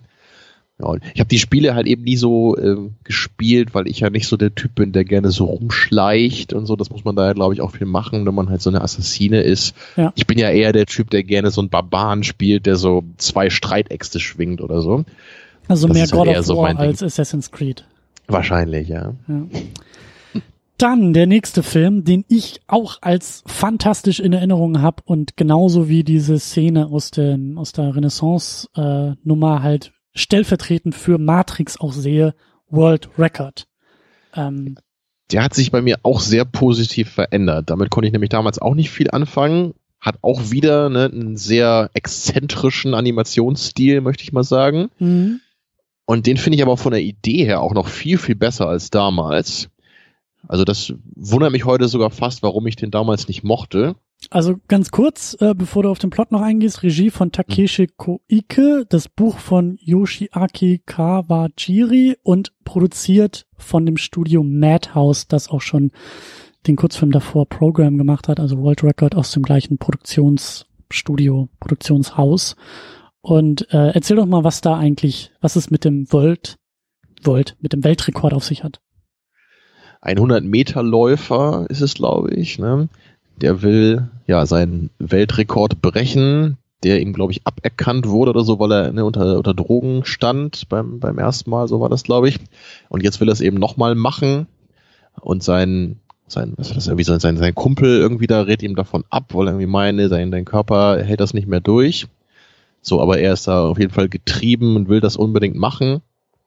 Und das Spannende an dieser Episode ist, dass während er dann diesen, diesen nächsten Lauf startet, dann kommt er halt ja durch, durch diese, ja, wie genau sagt man das, ne, durch diese äh, extreme Anstrengung, die er da hat, ne, so, so was man beim Sport ja manchmal so nennt, man ist so in the zone vielleicht, ne, ich kenne so den Begriff, ich kenne den Begriff Runners High, also wenn du halt beim Aha. Joggen dich irgendwann so, ja, als ob du high wärst. Also du bist halt so ekstatisch irgendwann, wie du sagst, so im Moment und so sorglos frei und fast schon äh, schwebend. So, ähm, Stimmt, ja. ja. Das, das haben ja auch schon mal Leute erzählt und bei mir funktioniert das irgendwie nicht. Ich finde, äh, Joggen und so ist ja super gesund, das zu machen, aber ich fand das schon immer extrem langweilig und ich habe noch nie ansatzweise irgendwelche Endorphine dabei gespürt. Für mich war das immer nur wie Arbeit, um Fitness äh, aufzubauen. Also deswegen habe ich das wohl nicht so präsent. Naja, ja, zumindest kommt er da in, in diesen besonderen State of Mind und der ähm, sorgt dann dafür, dass so er langsam ne, dabei schon so äh, in Ansätzen so in die Matrix vordringt, ne, oder so seine Umgebung halt anders wahrnimmt, Beziehungsweise als aus der, der Matrix ist. herausdringt. Ja, also ja genau, Welt. genau. Also er, die, die Grenzen verschwimmen ne, für, für ihn, so durch diesen besonderen Zustand, den er da hat. Und das ist natürlich eine total geile Idee im Grunde. Und und das habe ich damals anscheinend nicht so empfunden, aber weiß ich halt, wie gesagt, nicht mehr warum. Finde ich eigentlich echt klasse. Also ich kann es mir nur so erklären, dass der Zeichenstil mich da irgendwie ein bisschen abgetörnt hat damals. Mhm. Aber das, ähm, ja, diese, dieser Kurzfilm hat eine besondere Energie eben, ne, durch dieses, dieses Laufen. Das siehst du auch so seine ganzen Muskelfasern dann, ne, wie die, wie sein Körper sich da so total zusammenzieht und er da halt total abgeht. Und dabei sind dann eben auch schon so die Agenten, ne, die dann irgendwie davon mitbekommen haben. Die kommen dann auch und gucken mal hier, ne, was, was ist da los und so. Die wollen natürlich dann gleich verhindern, dass da jemand aufwacht. Ja. Ja, und, und wie, wie endete das nochmal? Er ist dann ja. Es ist, glaube ich, so, dass er seinen eigenen Weltrekord bricht. Also er läuft halt ähm, diese Strecke und wie du schon gesagt hast, so schrammte, also wacht, hat so, glaube ich, Momente, wo er so in der echten Welt auf einmal irgendwie aufwacht, aber er läuft halt weiter und er läuft so über die eigenen Anstrengungen hinaus und schafft halt diesen Rekord irgendwie zu brechen und kommt halt ins Ziel und dann dachte ich auch zuerst, er stirbt dabei irgendwie, also er ist komplett, danach komplett zerstört, ähm, landet dann aber eher in einem, in einem Koma und ich glaube irgendwie im Rollstuhl und, und ist halt so körperlich komplett am Ende und äh, ich glaube auch irgendwie so die Agenten drumherum, so nach dem Motto, ja, so ein Problem gelöst, der wird nie wieder laufen, das Thema ist erledigt. Und dann ähm, steht er aber aus dem Rollstuhl irgendwie auf und läuft wieder und schwebt, glaube ich, irgendwie so und dann ist der Film zu Ende.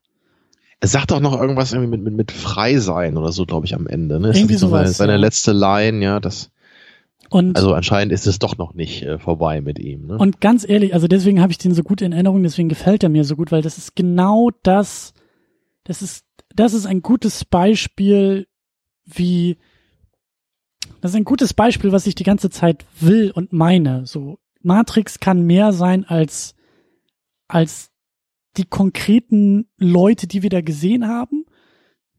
Diese, dieses ja, Trio. Wir müssen, wir müssen nicht immer sehen, wie Neo mit Sonnenbrille Agenten exakt, verprügelt. Ne? Exakt. Wir können auch eine völlig unbekannte Figur sehen, ne, die halt hier auch so durch, durch eine ganz andere, durch eine ganz andere Art, nicht so durch dieses Erkennen, ne, durch die, welche Pille nimmst du und so, sondern durch, durch so eine körperliche, besondere Leistung, da plötzlich an die Grenzen ne, dieser ähm, künstlichen Welt stößt also eine völlig geile Idee eigentlich. Und genauso wünsche ich mir Fortsetzung, Spin-offs, wie auch immer man das nennen will. Aber genau das tut dieser Film ja. Er verortet sich in dieser Matrix-Welt und macht, macht, geht den klugen Weg und nimmt halt Motive. Er nimmt das gleiche Motiv wie der erste Film, wie du sagst, dieses Erwachen, dieses aus der Matrix herauskommen wie du sagst, was, was, dir, was der Protagonist sagt, das Freisein, das Streben nach Freiheit. Das sind ja alle Sachen, die in dem ersten Matrix-Film auch schon drin stecken und die ja auch Teil der Fortsetzung sind. Aber greift das halt, ich will nicht sagen diese schwache, weil das ein sehr starkes Motiv ist, aber greift nur dieses lose Motiv heraus und spinnt eine komplett eigene Geschichte drumherum. Wie du sagst, da muss kein Neo dabei sein und mit Sonnenbrille Agenten verprügeln, aber es ist definitiv ein Kurzfilm, der im Rahmen der Matrix erzählt, der Teil dieser Welt ist und der Sportler hat keine Ahnung, wer Neo ist und Neo hat keine Ahnung, wer dieser Sportler ist. Aber es zeigt halt, dass in dieser Welt noch so viele weitere Geschichten und auch so viele weitere Episoden und, und Vorfälle irgendwie sind und auch sein müssen und auch möglich sind. Und ich als Fan habe großes Interesse daran und an diesem Kurzfilm auch große Freude zu sehen, was da halt noch so drumherum irgendwo passiert. Und ich finde den, ich finde den auch, also wie er dieses Motiv aufgreift und selber weiterspinnt, finde ich halt so total toll, weil ich kenne, also ich bin jetzt kein wahnsinniger Hochleistungssportler, aber ich kenne dieses Gefühl beim Joggen durchaus. Aber fast. Ähm, und das Ding ist halt, also ich glaube, jedes Mal, wenn ich joggen gehe, muss ich an diesen Film denken, an diesen Kurzfilm. Echt? Ja. Wirklich. Weil ich das halt so stark finde, so das hat der erste Matrix ja auch so toll gemacht, dass der halt Alltägliches nimmt, alltägliche Erfahrungen nimmt und in diese Welt setzt. So Neo, der ein Déjà-vu erlebt und sagt, ah, guck mal, ein Déjà-vu. Und alle drehen sofort durch, weil sie sagen, oh, ein Déjà-vu hat eine Bedeutung für die Matrix. So, und dieser Film greift halt dieses Runners High oder diese sportliche Ekstase auf und sagt, ja, das ist ein Weg aus der Matrix heraus. So, das finde ich total, das, mir fällt kein besseres Wort ein, aber ich finde diesen gesamten Film und diese Gesamtgeschichte einfach total schön. Es ist eine schöne Geschichte in dieser Matrix und auch mit dem Kurzfilm eigentlich auch komplett durcherzählt. Und also ich finde den, ich finde den richtig toll. Ich finde den richtig, richtig toll und der zeigt mir anders als diese Renaissance-Geschichte, die halt ein Prequel ist und die sich so nah verortet an, das, an, an, an alles, was Matrix ist, ist der hier für mich so eine richtig tolle Nebengeschichte, Gibt ja auch noch ein paar andere, die wir gleich auch noch äh, äh, erzählen werden, aber ich finde, das ist die beste dieser Nebengeschichten, dieser, äh, ja, dieser Geschichten unabhängig von unseren Hauptfiguren und macht mir unfassbar ja, viel Freude. Hauptthemen. Ja, würde ich, würde ich auch so sehen, ja. Die, Ne, die, die ersten beiden Kurzfilme sind halt, also sie haben ja auch nicht bekannte Figuren, aber die Themen, ne, sind, die, die verknüpfen das ja, ja. noch relativ eng, ne, mit der, mit der Osiris ist eben, weil es wurde halt im Film erwähnt, ne, so ein bisschen Prequel. Und das andere erklärt eben die ganze, die ganze Geschichte zu den Filmen, deswegen gehören die halt dazu, das stimmt, aber die anderen danach sind alles eher ne, kleinere Filme, die so bestimmte Aspekte sich eben rausholen. Und bei denen würde ich es genauso sagen, da finde ich die jetzt auch am stärksten. Ja. Dann würde ich sagen, machen wir weiter so. mit Beyond, ähm, Buch und Regie von Koji Morimoto und produziert, ich atme erleichtert durch, vom Studio 4 Grad Celsius. Mal wieder, ja. Die haben ja einiges gemacht anscheinend von denen. Yep. Das ist ja fast jeder zweite von. Yep. Äh, kannst du dich noch dran erinnern, was ist da los? Hm. Warum Beyond? Warum Beyond? Ja, das weiß ich allerdings auch gar nicht so genau. Aber kurze kurze Geschichte auch wieder nur ein, ein kleines Mädchen sucht ihre Katze, ne? Und dann, und dann äh, kommt sie da in, in so eine etwas merkwürdige kleine Ecke, wo so ein altes Haus steht, ne? so ein kleiner kleiner Bereich davor und da scheinen die Gesetze der Physik wohl irgendwie ein bisschen anders zu laufen. Und da haben dann so ein paar Kinder schon, schon irgendwie ordentlich gute Laune und springen dann irgendwie durch die Welt und äh, fallen aber nicht hin und so weiter. Also da, da haben, hat die Gesetze, haben die Gesetze der Physik gerade eine eigene Wirkung. Und das Ganze wird dann aber eben aufgelöst, als dann ne, plötzlich nur eine, so eine äh, Einheit von Agenten da auftaucht. Natürlich dann den ganzen Bereich absperrt und halt guckt, was da los ist. Und sie wird dann auch verhaftet. Und dann äh, wird sie, glaube ich, auch, wird sie auch noch verhört am Ende. Wie war das dann noch? Mhm. Und wird da nicht irgendwie ihr Gedächtnis gelöscht oder ist sie nicht irgendwie so, endet das glaube ich nicht so ein bisschen so, dass sie halt, ähm, ja, also wieder reintegriert wird in die Matrix sozusagen? Ja, das kann sein. Ne? Das Ende weiß ich gerade auch nicht mehr so genau. Mhm. Aber ja, auch wieder eine ganz andere Geschichte, vor allem tonal ne, im Vergleich zu der letzten, mhm. weil die jetzt, äh, die ist wieder ähm, durchaus herkömmlicher gezeichnet und ähm, auch natürlich ein bisschen kindlicher, weil ja die ganze Zeit die Kinder da spielen. Und das, das macht dann eben irgendwie auch so die Mischung aus von dieser Animatrix, ne, dass du da von, von einer Minute auf die nächste ja. so in so ein völlig anderes Setting mit so einem ganz anderen Feeling geworfen wirst. Ja. Und zeigt auch da wieder, wie vielfältig auch die Matrix ist oder sein kann oder eben auch Geschichten innerhalb der Matrix. Ne? Also mein, einer meiner ersten Gedanken war natürlich auch sofort, boah, äh, kannst auch eine Horrorgeschichte draus machen. Also hast irgendwie so ein verwunschenes Haus, so ein, so ein, so ein klassischen, so eine Haunted Menschen-Geschichte irgendwie, aber es ist halt innerhalb der Matrix und es basiert halt einfach nur auf Glitches in der Matrix so. Die Matrix ist kaputt und deswegen gibt es sowas wie Geister und Spukhäuser. Ähm, oder eben, dadurch, wie du sagst, dass es halt, dass halt so viele Kinder dabei sind, kannst du halt auch wunderbar irgendwie so ein so ein äh, Kinder-Adventure-Abenteuerfilm draus machen und äh, ja, ähm, hast irgendwie vielleicht sowas wie irgendwie in den 80ern mit Spielberg oder hier mit Stranger Things oder sowas ähm, und halt irgendwie in der Matrix verortet. So, warum nicht? Ich glaube, man kann jeden Film prinzipiell in der Matrix verorten. Deswegen finde ich das ja gerade so geil alles. Das ist ja die ganze Zeit mein Plädoyer, was ich erhalten will. So, wenn Fortsetzung, wenn wir neue Matrix-Filme bekommen sollten, ich hätte Bock, aber so diese Vielfalt ist ja das Geile die eigentlich möglich wäre, wenn man es auch so aufzieht. Und das zeigen mir halt diese Kurzfilme, das halt, äh, ja, so wie hier. Also es ist halt irgendwie so eine kleine persönliche Geschichte, wie du sagst, ein Mädchen vermisst ihre Katze und findet halt ein verwunschenes Haus, weil halt die Matrix dort kaputt ist und die Agenten rücken an und wollen das einfach nur alles un, un äh, geschehen machen und reparieren und ich sitze davor und sage, das gleichzeitig hat das gar nichts mit Matrix zu tun, aber es ist definitiv Matrix. So. Und das finde ich toll. Das ist ganz nett, das Ding, aber ist jetzt auch nicht unbedingt einer meiner Favoriten, glaube ich, aus der Reihe hier. Ja. Also.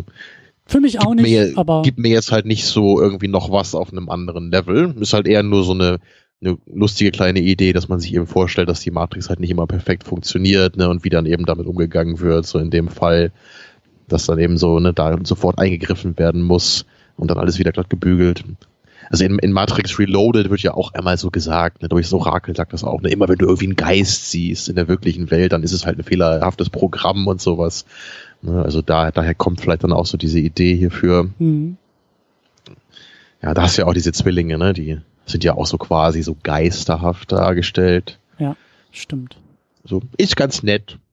Ist für mich, glaube ich, halt insgesamt dann eher so äh, als Teil der Mischung äh, macht's das eher jetzt aus. Ne? Also das Ding an sich selber gibt mir jetzt nicht so viel, aber so als Kontrast zu dem, was davor und was danach kommt, ist es halt eben ganz lustig. Ja. Dann machen wir weiter mit A Detective Story. Buch und Regie auch von Shinichiro Watanabe und produziert von dem erwähnten Studio 4 Grad C. Und ich meine auch rausgehört zu haben, dass das wohl auch noch eins deiner Highlights sein wird. Ne, das klang, glaube ich, schon mal an, oder? Dem kann ich mehr abgewinnen, zum Beispiel, ähm, also als zum Beispiel hier diesen Beyond, was wir gerade besprochen haben, weil ich finde, also mhm. kannst ja gleich nochmal kurz den, den Plot wiedergeben, aber der Animationsstil, das Ganze in Schwarz-Weiß, Noir, Detective, Geschichte zu verpacken, fand ich halt auch wieder. Also einerseits total schön, spannend und interessant und auf der anderen Seite halt auch wieder so, dass ich sage so, ja, gib mir eine Detective-Geschichte in der Matrix. So jeden Tag sofort, her damit, will ich sehen. Also tolles Setting für das. Gibt's auch bei Star Trek. Ich finde diese Folgen immer etwas langweilig, aber ich, ich sehe schon, wenn wir mal Star Trek besprechen, dann bist du auch dabei, wenn Captain Picard irgendwie in seiner Detective ähm, Holodeck-Episode gefangen ist und da irgendwie ausbrechen muss. Naja, wenn die Folge dann auch komplett in schwarz-weiß gehalten ist und äh, also das muss man halt dazu sagen. Ich finde halt den Animationsstil auch so stark, aber da fällt mir auch gerade ein, wenn du so erzählst, vielleicht, vielleicht will ich auch gar nicht nur irgendwie Matrix-Filme sehen, sondern wirklich so eine Serie. So eine Anthologieserie, also nur eine Stufe größer als Animatrix, dass man sagt, kann auch animiert sein, aber gibt man das mal so auf 20 Minuten Laufzeit. Oder wir remaken so Chinatown und andere bekannte Klassiker nur in Matrix-Version. Ne? Noch besser, wir remaken die nicht, wir machen da einfach nur so einen Extended Cut von und am Ende ist halt immer die Pointe, das war alles in der Matrix. Das erinnert mich ein bisschen an diesen äh, B-Film-Regisseur Godfrey Ho, und den wirst du noch nie gehört haben, aber der, der hat immer so so äh, gammlige asiatische Filme gekauft, die kein Mensch sehen wollte und dann halt so selbstgedrehte Ninja-Szenen da reingeschnitten. So, ähm, und das ist teilweise durchaus amüsant. Siehst du, das ist klug produziert, würde ich sagen. Ja, weil dann laufen dann plötzlich so Europäer mit so gelben Plastiktüten durchs Bild, die dann irgendwie sich äh, gegenseitig prügeln. Ähm, großartig, großartig. Sehr gut. Naja, nicht so. Äh, manchmal ganz lustig, aber größtenteils anstrengend ist eher mein Fazit dazu. Ist das auch dein Fazit zu ja, der Geschichte von der Detective Story? Nein. Also ne, wir, wir haben da eben genau diesen, diesen Hardboiled Detective, wie man das ja nennt, ne, der wird dann äh, beauftragt, äh, dass er nach, nach dem äh, Trinity, glaube ich, suchen soll. Ne? Erst denkt man ja, es ist ein Er, wenn ich mich jetzt richtig erinnere. Und dann äh, findet er aber sie, die Trinity, die wir natürlich noch aus den Filmen kennen. Und ich glaube halt, das ist die einzige Episode, wo Trinity auftaucht, wenn ich mich jetzt nicht irre. Ja, und ähm, aber wie am Ende war das ja dann auch so, die haben ja nicht so ein so einen richtigen Konflikt, ne? Also er findet sie dann, aber sie haut dann ab und ich glaube, sie schießt ihn auch an. War das nicht so? Ich glaube, sie holt auch irgendwie eine Lanze aus ihm raus. Ja, also sie erkennt dann, ne, dass er sie eigentlich äh, verraten will, aber dann sagt er, ja, hier, das war nur ein Job und so, ne, es mhm. war nicht böse gemeint, so ungefähr. Und sie sagt dann auch, ich glaube, du wärst jemand, ne, der mit der Wahrheit klargekommen wäre. Also die haben, die haben dann noch so einen, so einen ganz netten Austausch, als er sie dann findet. Ähm, ja, aber ich glaube, auch hier ist es wieder so dieses, der, der Witz dabei einfach, das mal so von einer ganz anderen Seite, in einem ganz anderen Ton aufzuziehen. So diesen, du hast ja, diesen Detective, der diesen Auftrag bekommt, wie das wirklich in diesen klassischen Film, Noir-Film war. Nur jetzt ne, muss er eben, muss er sich eben äh, Trinity schnappen und nicht irgendwie das, den, den, so, so ein Verbrecher im herkömmlichen Sinne. Also auch wieder eine ganz interessante Idee. Ist für mich jetzt, glaube ich, nicht so ganz hoch in der Gunst wie bei dir so, weil ich generell einfach nicht so ein Fan dieser Film Noir Sachen bin, wohl du ja glaube ich auch gar nicht so. Eigentlich auch nicht, nee, ich, aber in dem bei, Fall. Bei mir ist es, bei mir ist es halt eher so, ich, ich mag halt diesen Noir Aspekt halt auch total, wenn es halt dieses Tech Noir ist. So bei Blade Runner ist mhm. es ja mhm. auch so, dass die Figur ne, des Decker, äh, Deckard da auch äh, an, an diesen Detective angelehnt ist, aber das Ganze halt in so ein völlig anderes Setting gesetzt ist und dann finde ich es auch total interessant. Aber mit Chinatown selber haben wir ja glaube ich auch mal hier für Uhrzeiten besprochen, konnte ich jetzt nie so viel anfangen, auch wenn ich den ganz okay finde. Aber das war nie so, also so dieser typische Detective, ne, mit dem Hut und dieser coolen Stimme, der so ein, so ein bisschen ne, so, so cool daherredet, keine Emotionen zeigt, war irgendwie nie so meins, muss ich sagen. Es, es hat mich einfach nie so richtig angesprochen. Mhm. Und daher äh, würde ich das hier ähnlich äh, finden wie bei der Beyond-Episode vorher. So als Teil des großen Puzzlestücks der Animatrix finde ich es durchaus okay mag es auch ein bisschen lieber als früher noch, aber so richtig mein Geschmack ist das einfach nicht. So, aber ich kann mir durchaus vorstellen, dass da andere Leute gerade bei dem Ding auch viel mehr mit anfangen können, wenn sie eben mit dieser Materie an sich ne, da eher vertraut sind, dass sie eher anspricht. Aber ich finde es halt eben auch so krass, weil der für mich halt sehr gut zeigt, dass halt eben ähm, dieses ja dieses diese Ma dieses Matrix Universum, diese Matrix Welt halt eben auch andere Genre Filme oder auch andere Genre Stoffe eigentlich hervorbringen kann. Ne? Also zu sehen, wie eben ein Film noir innerhalb der Matrix oder mit der Matrix irgendwie aussehen kann, finde ich halt sehr interessant und sehr charmant. Ich weiß halt auch nicht, ob ich das jetzt irgendwie auf Spielfilmlänge, ob mir das dann immer noch so gefallen würde. Das ist eine andere Frage, aber es zeigt mir einfach, ähm, wie, ja, wie viel Potenzial diese Welt als Rahmenbedingung hat. Ja, das ist oft die Frage, die, das habe ich mich auch oft gefragt. Ne? Hier, weil so bei, bei vielen Filmen, habe ich ja schon gesagt, kam ich halt irgendwie besser klar als früher. Aber wenn ich mir dann vorstelle, dass du irgendwas, was so annähernd Feature-Length hätte, irgendwie in so einem sehr ne, über, überzeichneten Stil vielleicht hättest, klappt das dann noch. Ne? Ich, ich würde sagen, bei, bei manchen Sachen geht das nicht. Also das funktioniert vielleicht echt so als eine kurze Kurzfilm-Episode, weil die auch in einem Kontext oder in einem Kontrast steht zu was, was du normalerweise kennst von dieser Materie.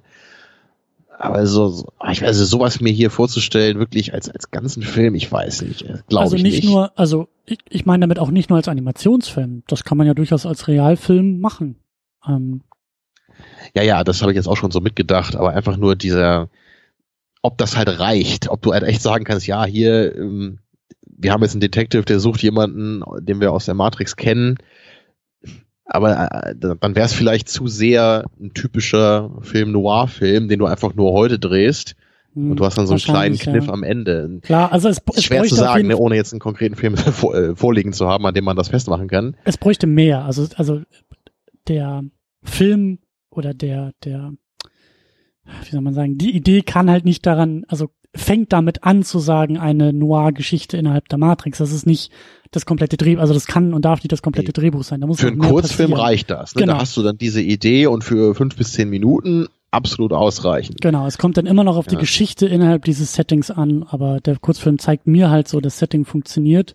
Und was ich halt auch interessant finde, jetzt wo wir so drüber reden, äh, der erste Matrix hat ja auch so ein paar Liebeserklärungen vielleicht an das Noir-Genre.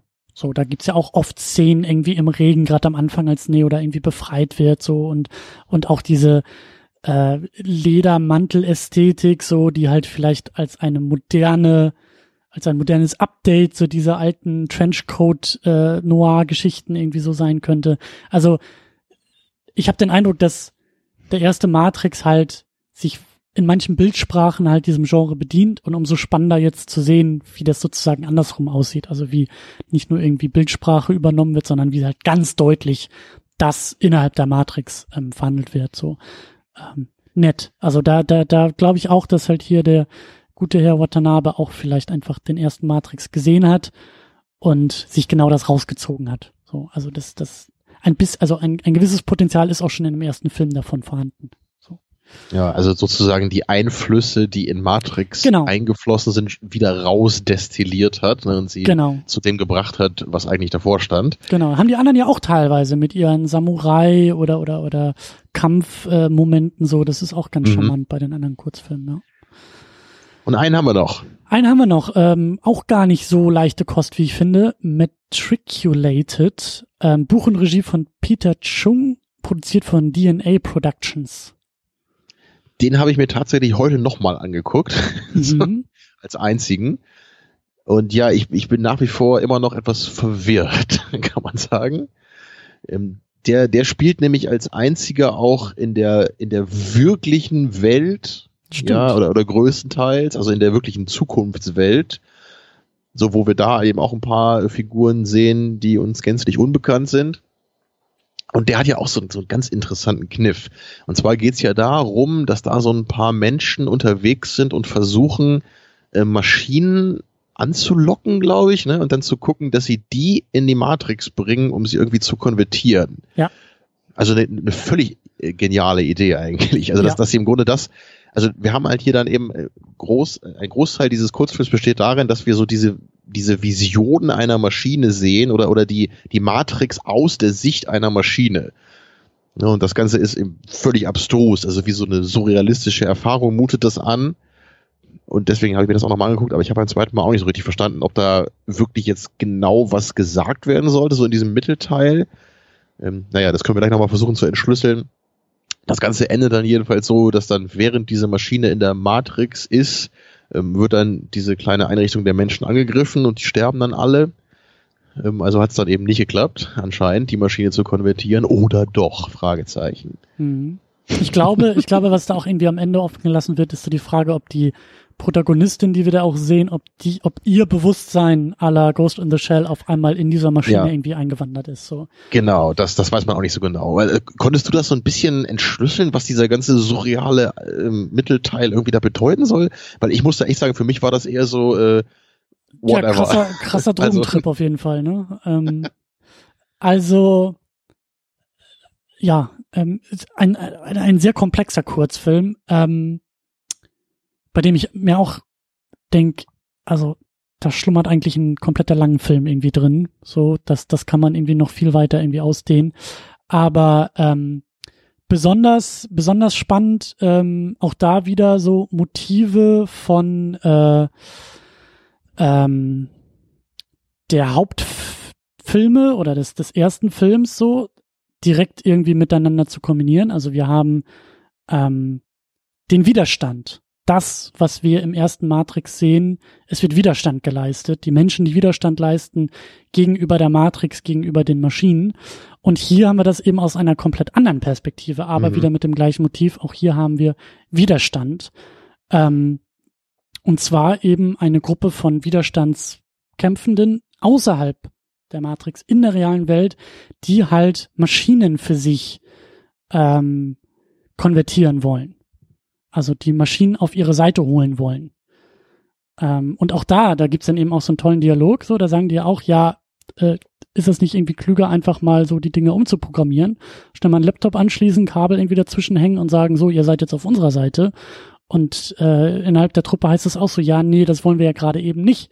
Wir wollen die Maschinen ja nicht irgendwie dadurch auf einmal versklaven, wie wir das sonst getan haben, sondern wir wollen sie halt wirklich auf unsere Seite ja, argumentativ oder eben vielleicht eben auch, wie es da angedeutet wird, emotional oder spirituell irgendwie holen.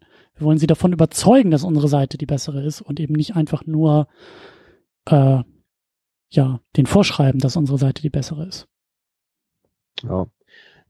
Bei diesem Bild, was diese Maschine da von sich hat in der Matrix, da muss ich irgendwie an Metropolis denken. So mit dieser Menschmaschine, weißt du das noch? Mhm. Also sieht halt nicht ganz so aus, aber es ist so auch dieser goldene Ton, den gibt's eben auf manchen, auf manchen Postern, also wegen dieser goldenen Farbe muss ich da irgendwie dran denken. Aber da bin ich mir jetzt nicht sicher, ob das wirklich so gemeint ist. Also vom Gesicht her sehen die schon noch anders aus. Aber irgendwie habe ich sofort diese Assoziation bekommen durch diesen goldenen Farbton. Mhm. Also das, das ist auch so ein Ding in der Idee, finde ich es irgendwie total klasse, das hier so umzudrehen. Allerdings mag ich einfach nicht diesen, diesen Surrealismus-Overload. Mhm. Und ich, da muss ich immer so, so, so schmunzeln, weil ja ne, der, der Arne von Enough Talk, der sagt ja immer, er ist halt sofort dabei, wenn es irgendwie darum geht in einem Film, ne, dass Grenzen von Realität und Wirklichkeit verschwimmen ne, und so, so irgendwie Leute in so einer Traumwelt irgendwie agieren. Und ich bin da immer so das absolute Gegenteil. Ich bin erstmal so voll raus, wenn das passiert und da muss dann eine Menge wieder funktionieren, damit ich das so hinnehme. Ne, weil oft ist es für mich so total schnell dieser Gedanke von Willkürlichkeit. Mhm. Und, und hier war das leider auch so ein bisschen der Fall in der Mitte.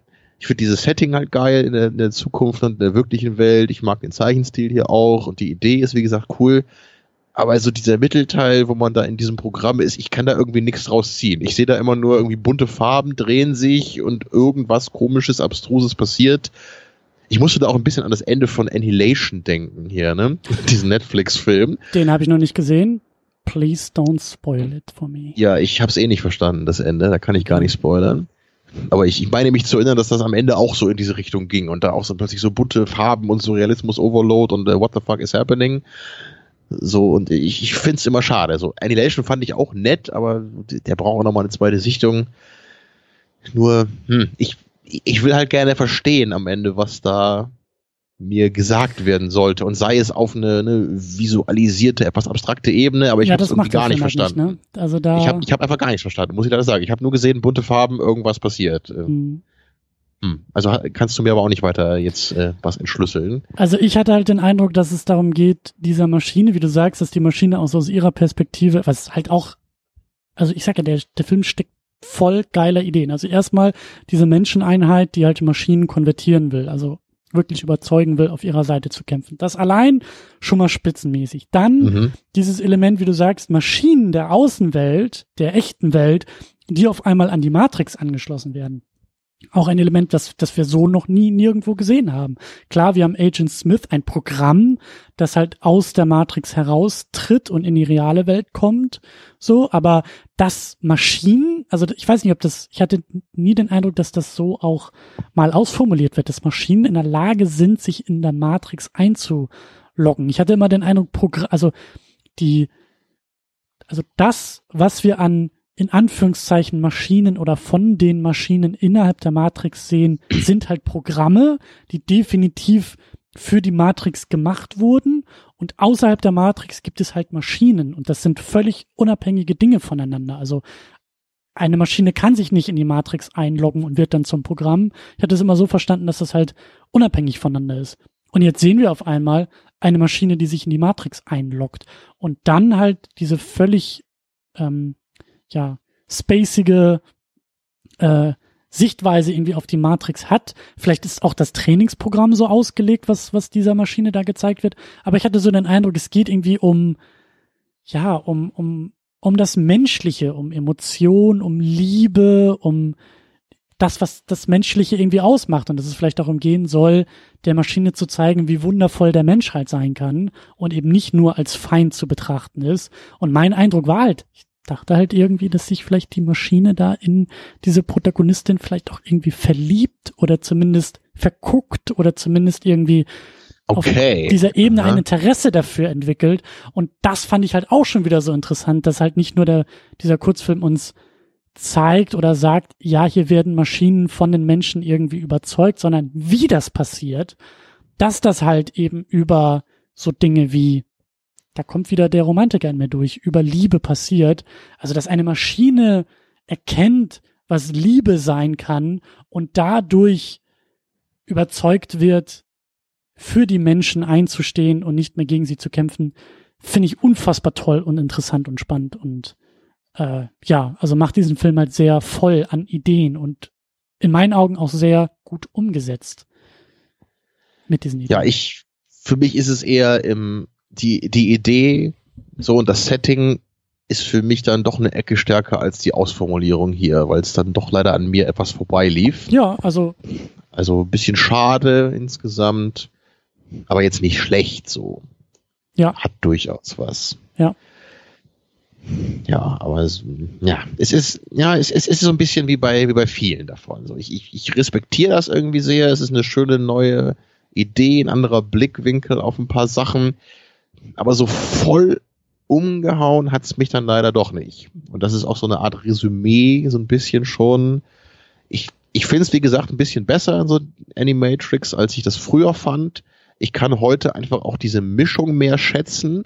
Ich glaube, das ist vor allem der Grund. So, ich, es klang ja durchaus durch, so mit ein paar von den Kurzfilmen mhm. kann ich halt an sich jetzt nicht so viel anfangen, aber durch den Kontrast zu dem vorherigen ist das irgendwie einfach eine, eine besondere Seherfahrung. Vielleicht macht das auch irgendwie so diesen, ja, oder so diesen Anthology-Aspekt so ein bisschen aus mit Episodenfilmen. Ich habe das hier auch gerade nochmal eingegeben. Also Anthology-Film ist wohl exakt das gleiche wie Episodenfilm, nur auf Englisch. Das wollte ich nämlich nochmal kurz ansprechen, weil das haben wir ja vorhin ähm, schon mal, dann kam das ja auf ganz am Anfang schon. Ähm, und äh, logischerweise äh, Pulp Fiction ist halt auch ein Episodenfilm zum Beispiel, ne? Also den mhm. wirst du auch mal gesehen haben. Mhm. Ähm, ist klar, also ich habe jetzt mal geguckt, was man sonst noch, sonst noch hier für Beispiele anführen kann. Und ich habe ja gesagt, so, so ein paar Filme, über die stolper ich nämlich manchmal und die wollte ich irgendwie noch nie sehen und habe mich nicht dran getraut, weil die als Episodenfilm gekennzeichnet sind. Und da gibt es zum Beispiel diesen Night on Earth von Jim Jarmusch, über den bin ich auch schon öfter mal gestolpert, kenne ihn aber wie gesagt noch nicht. Und das sind nämlich auch nur so ähm, Episoden, die alle in so einem Taxi spielen. Mhm. Also das ist wohl so, dass er so ein Taxifahrer unterwegs mhm, ist mhm. und der dann, ne, dann irgendwie immer neue Leute einsteigen und die dann irgendwie dann immer was wahrscheinlich was anderes erzählen oder andere Schicksale haben oder keine Ahnung. Ne? Und das, also ich will nicht sagen, dass das per se schlecht ist. Es ist nur, wenn ich das höre, denke ich mir so, hm, irgendwie holt mich das nicht so ganz ab. Und dann gibt es nämlich noch diesen äh, Paris Je t'aime, heißt der. Hast du davon mal gehört? Ja, Den, aber nicht gesehen. Das ist nämlich wohl auch so ein Ding von, glaube ich, sogar verschiedenen Regisseur, äh, Regisseuren hier, wenn ich mich nicht irre. Genau, da gibt es so 18 Episoden, steht hier, die alle so verschiedene Bereiche oder Stadtteile, glaube ich, von Paris so ein bisschen einfangen und da was Verschiedenes zu, um, zu sagen. Das klingt jetzt auch nicht uninteressant, das würde ich gar nicht sagen. Nur irgendwie klingt das für mich nicht so richtig wie ein Film. Oder ich habe eine zu enge Vorstellung von dem, was ich als Film erwarte, kann auch sein. Ist halt kein normaler Film, ne? Richtig, ja. Kann man mir natürlich auch vorwerfen, dann ist ja auch voll okay in dem Ding. Nur äh, am Ende denke ich da glaube ich eher, dass das wirkt dann für mich eher wie so eine ja, so eine Sammlung von einzelnen Sachen, die man dann einfach aus irgendeinem Grund so auf, auf eine DVD packt oder irgendwie aneinander reiht. Aber wo ist die Verbindung? Und, ähm, und hier LA Crash ist mir nämlich auch noch eingefallen. Hast du den mal gesehen? Da weiß ich nämlich auch noch, dass, ich kann mich jetzt konkret nicht mehr so dran erinnern, aber ich weiß halt auch, dass ich das da auch ein bisschen platt fand. Das, da geht's ja, glaube ich, auch so um so rassistische Themen, wenn ich mich jetzt nicht irre. Ne? Und dann hast du da auch so einzelne Figuren, die sich, glaube ich, teilweise nie begegnen oder sich gar nicht kennen und die erleben dann so einzelne Sachen, wie in dieser Welt dann irgendwie mit Rassismus umgegangen wird. Und ich glaube dann am, am Ende gibt es irgendwie so einen Autounfall, wo dann, glaube ich, noch eine Person vielleicht in eine andere reinfährt mit dem Auto. Vielleicht war das so, weiß ich nicht mehr. Aber da dachte ich am Ende auch nur so, hm, irgendwie hätte ich einfach lieber eine, also das ist eigentlich ein ganz gutes Beispiel bei dem LA Crash, weil ich weiß nur noch, wie ich es empfunden habe damals, weil konkret weiß ich es nicht mehr. Aber ich dachte am Ende einfach, warum soll ich einen Film sehen, wo halt, wo ich kleine einzelne Episoden habe, die halt nur so ganz kurz und dann relativ plakativ mir irgendwas zeigen können, ne, wie so irgendwie vielleicht Rassismus in der Welt vorhanden ist. Wieso habe ich nicht eine, eine Figur, die ich halt richtig kennenlerne, ne, wo ich halt genau erlebe, was Rassismus mit dieser Figur macht zum Beispiel. Das ist halt was, was ich viel eher sehen will in einem Film, ne, weil dann berührt mich das richtig, dann kann ich die Figur richtig verstehen, ich kann viel mehr mit ihr mitfühlen. Sonst habe ich halt eher die Situation, wo ich dann vielleicht mehr Situationen habe, die ich so als Gesamtbild am Ende vielleicht habe. Aber ähm, also wie, wie siehst du das vielleicht, wenn ich das jetzt so beschreibe? Meinst du, das geht genauso oder bist du auch jemand, der eher sagt, gib mir lieber eine Figur in einem Leben und äh, formulier das einfach mehr aus, sodass ich dann halt den emotionalen Impact bekomme? Kommt halt drauf an. Also ähm, LA Crash habe ich als sehr platt und als sehr, ähm, also aus anderen Gründen, also äh, auf Erzählebene habe ich den halt als nicht gut in Erinnerung. Ähm, ähm, also der zu einfach gestrickt und auch zu, zu, zu, also der Thematik halt irgendwie auch nicht angemessen, so nach dem Motto, ja, wenn wir uns alle doll lieb haben, dann gibt's eigentlich sowas wie Rassismus überhaupt nicht. Ähm, aber was mir sofort einfällt, ist eben, wenn du sagst, ja, gib mir einen Protagonisten oder einen, einen, einen, einen, einen Anker, ähm, der mich durch so einen Film bringt, dann denke ich mir, ja gut, aber dann hast du es halt eben auch sehr stark auf diese Person äh, zugeschnitten. Während halt so ein Episodenfilm, der uns vielleicht irgendwie zeigt, mhm. wie es ist, in Paris zu sein oder zu leben oder Rassismus eben aus verschiedensten Perspektiven zeigt, denke ich mir, ja gut, das macht es vielleicht alles ein bisschen universeller. Das ist zwar dann der Nachteil, dass wir halt nicht eng an einer Person und an einer Geschichte oder tief in eine Geschichte einsteigen können, aber gleichzeitig gibt es uns halt eine, ein größeres Spektrum. Und wenn du vielleicht eben sagst, ja, ich verhandle jetzt nicht wie es ist, als ähm, 16-jähriger Teenager in LA aufzuwachsen und was Rassismus für diese Person bedeutet, sondern wie es halt ist, in LA zu sein und Rassismus oder in den gesamten USA zu sein und wo Rassismus in vielen Städten sich in verschiedensten Positionen äußert, dann erzählst du ja auch was ganz anderes. Also dann zeigst ja, du auch was ja. ganz anderes. Und der Punkt so bei Animatrix, weil ich, ich finde es spannend, weil für mich ist das nicht ein Film. Für mich sind das neun Filme. Und deswegen stellt sich die Problematik gar nicht so sehr, dass ich sage, hm, hätte ich jetzt lieber eine dieser Geschichten auf 90 Minuten auserzählt? Nee, hätte ich nicht, weil ich genieße diese neun Kurzfilme als neun oder acht verschiedene Geschichten, um mir zu zeigen, in der Gesamtheit und, und also das Verbindende ist halt immer die Matrix, diese Welt, in der es spielt, mhm. aber um mir zu zeigen, guck mal, wie vielfältig und unterschiedlich es, also diese, diese Welt ausformuliert sein kann und wie vielfältig und unterschiedlich es möglich ist, innerhalb dieser Welt auch zu erzählen. Und dann eben natürlich auch nochmal, wie unterschiedlich hier im Animations-, im Anime, äh, Stil, im Anime-Genre wir in der Lage sind, das auch noch auszudrücken. Und diese Vielfalt finde ich halt so spannend, weil im Grunde genommen, also deswegen denke ich auch, glaube ich, so viel wieder über die Matrix nach und über diese Welt nach und über die Filme nach und auch über mögliche Fortsetzungen. Das hatten wir in der Pre-Show ja auch schon so ein bisschen äh, durchgesprochen äh, äh, oder angesprochen. Für mich zeigt sich eigentlich nach dieser Sichtung 20 Jahre später den ersten Matrix zu sehen und dann nochmal diese Kurzfilme hinterherzuschieben, dass ein Filmuniversum rund um die Matrix absolut möglich ist und ich das sehr spannend fände, ja, wenn die Matrix sich öffnet, wenn die Filme sich öffnen, wenn weitere Filme vielleicht gemacht werden, die halt so anknüpfen und sagen, okay, die Lösung ist jetzt eben, oder die Fortführung dieser Welt ist eben nicht zu sagen, hier ist Matrix 4, hier ist Matrix Rebooted, hier ist Matrix Begins oder Matrix Another Generation, sondern hier ist Matrix komplett anders, indem wir sowas wie diesen letzten Kurzfilm äh, bekommen. Oder indem sowas wie A Detective Story aufgegriffen wird. Oder indem sowas wie World Record uns zeigt, was halt noch möglich ist. Oder ich muss an so jemanden wie M. Night Shyamalan denken, der Split macht, ins Kino bringt und erst in den letzten paar Minuten sagt, was der Film eigentlich ist oder wie er eigentlich sich in andere Filme einordnet. Und ganz ehrlich, wenn ich es mir aussuchen könnte, dann würde ich halt irgendwie gerne geblitzdingst werden, wie bei Man in Black und äh, würde eigentlich gar nichts irgendwie wissen und hätte dann gern einen Film, der irgendwie von den Wachowskis ins Kino kommt und in den letzten fünf Minuten sich als Matrix entpuppt, als innerhalb der Matrix erzählt, entpuppt und sagt, äh, tada, großer Twist, das ist hier nicht nur irgendwie der neue Film der Wachowskis, sondern das ist der neue Film der Wachowskis innerhalb der Matrix-Reihe. So, das wäre schon cool. Ich, ich glaube aber, das ist gut, dass es sowas nicht gibt, weil du dich wahrscheinlich den ganzen Tag in deinem Haus einschließen würdest und immer nur den ersten Superman einlegen würdest. Ne, immer durchgucken, Blitzdingsen, durchgucken, bis du irgendwie verhungerst oder so. Ach so, meinst du, okay. Ich dachte, ich hätte denn immer geguckt, äh, so den ersten Superman und ist es schon ein Matrix-Spin-Off? Nein, ist es nicht. Blitzdingsen, so ja, nochmal gucken und ist es ein Matrix-Spin-Off? Nein, ist es nicht. Oh, das wäre aber ein fürchterlicher Twist, oder? Wenn Superman das nur könnte, weil er in der Matrix lebt. Hey, die Lizenzen liegen auch bei Warner Brothers. Also das oh, Studio könnte es machen, wenn es wollte. Und ganz ehrlich, schlimmer als das, was Zack Snyder Superman gemacht hat, wäre das wahrscheinlich auch nicht. Das kann wohl sein, ja.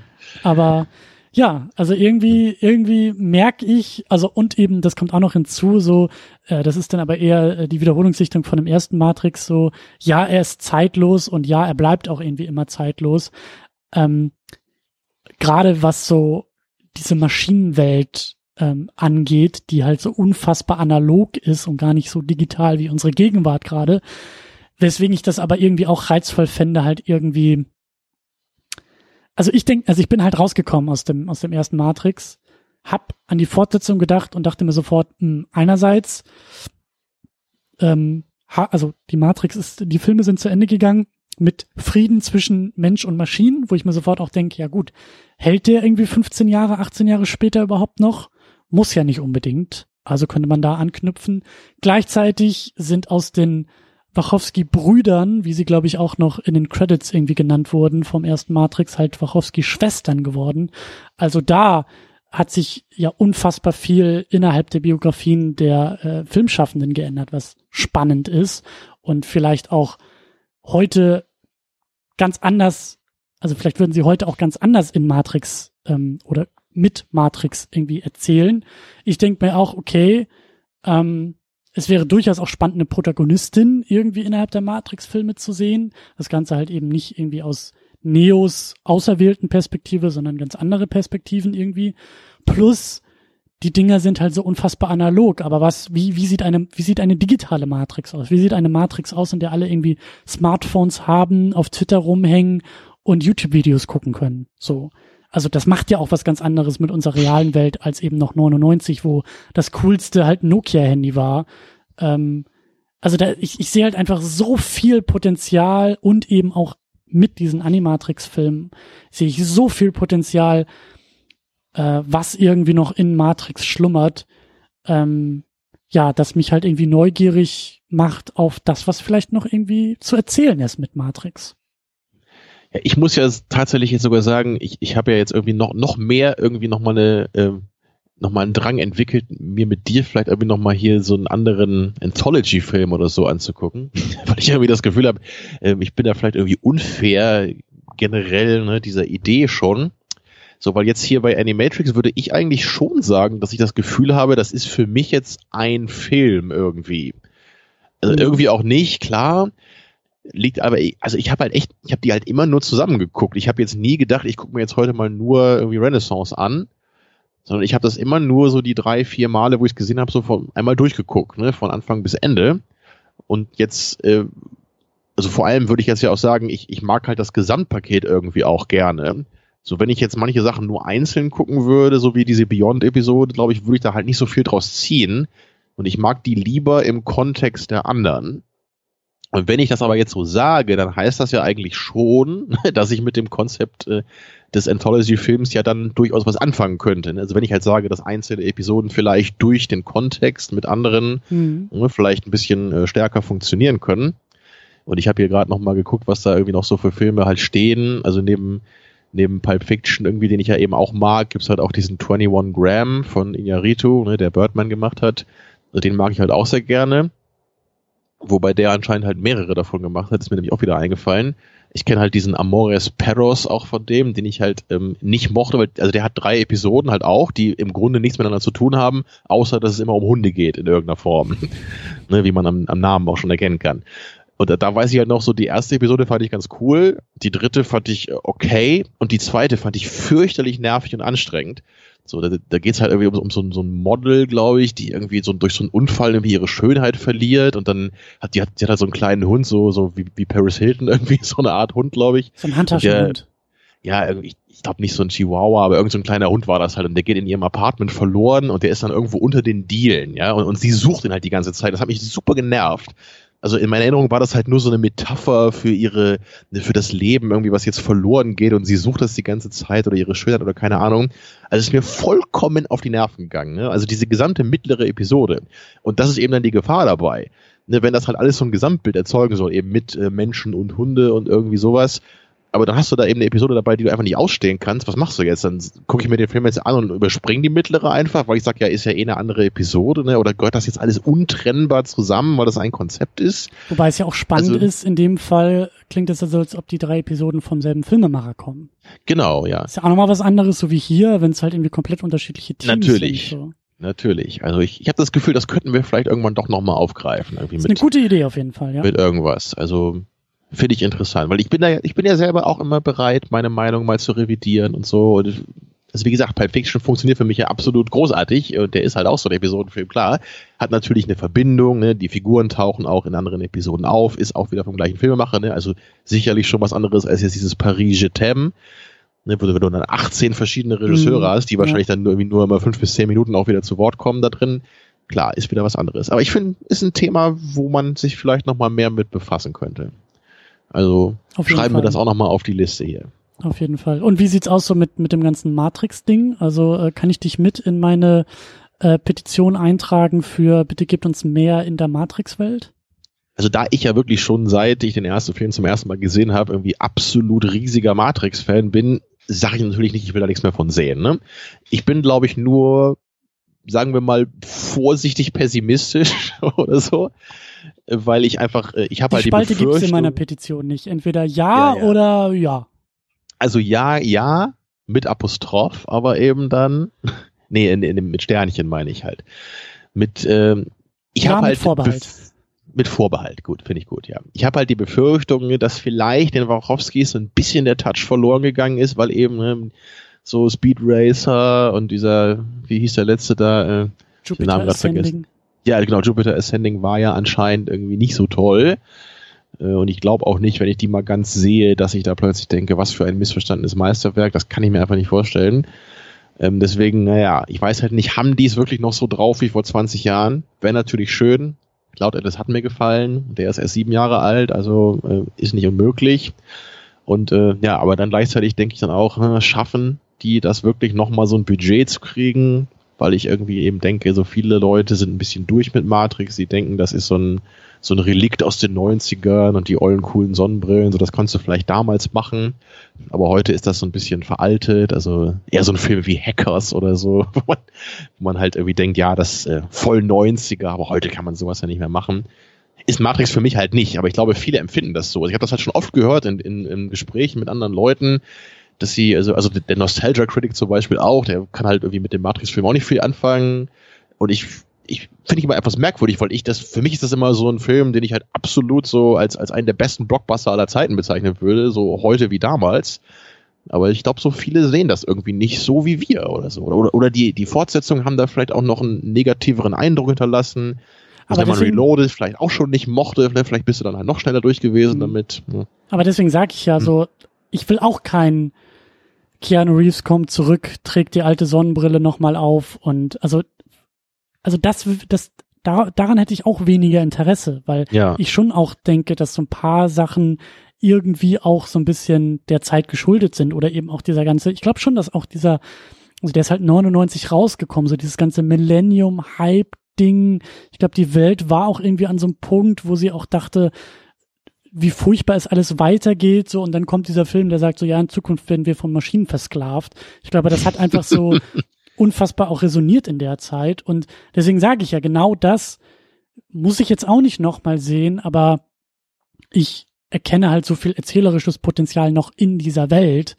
Ja, und ähm, vielleicht kann man sich ja auch ein bisschen auch von dieser Ästhetik ein bisschen entfernen. Also Beispiel. natürlich, wir haben, wir haben bei Blade haben wir auch schon den Trenchcoat, der dann in Matrix wiederkam. Ne? Das, da gibt's ja so Sachen. Und wir haben einen, einen Prodigy-Soundtrack, der auch sehr 90s klingt. So, der, ja. Film ist ja nicht völlig losgelöst aus den 90ern, das will ich jetzt auch nicht sagen. Also da ist jetzt ein Film wie Apocalypse Now für mich jetzt eher zeitlos als Matrix. Ne? Aber es, es heißt für mich halt nicht, weil ein Film irgendwie klar in der Zeit gemacht wurde und man das erkennt an vielen Sachen, dass der deswegen nur in der Zeit funktioniert oder so. Das würde ich halt nicht sagen. Aber genau, also ich, ich glaube, da sind wir uns einig. Ne? Nimm, nimm das Universum, mach was damit, geh vielleicht auch mal ein paar Schritte. So, lass dich vielleicht von den Kurzfilmen hier inspirieren. Ne? Nimm genau. dir nicht einfach einen Kurzfilm und, und verfilm den jetzt. Ne? Das wollen wir, glaube ich, auch beide nicht. Genau. Sondern nur guck doch mal, diese Idee von der Matrix, da kann man doch eigentlich so viel mitmachen. Das kann man in völlig verschiedenen Settings, in völlig verschiedenen Narrativen benutzen. Wie wäre es denn mal vielleicht mal mit ein bisschen Kreativität? Ne? Das wäre doch vielleicht mal eine geile Idee. Aber ja. wird das wirklich passieren? Bei Star Wars passiert es ja auch nicht. Und da könntest du es halt genauso machen. Und deswegen bin ich da einfach nur skeptisch. Ich, ich will schon gar nicht mehr hoffen, weißt du, weil ich immer nur enttäuscht werde.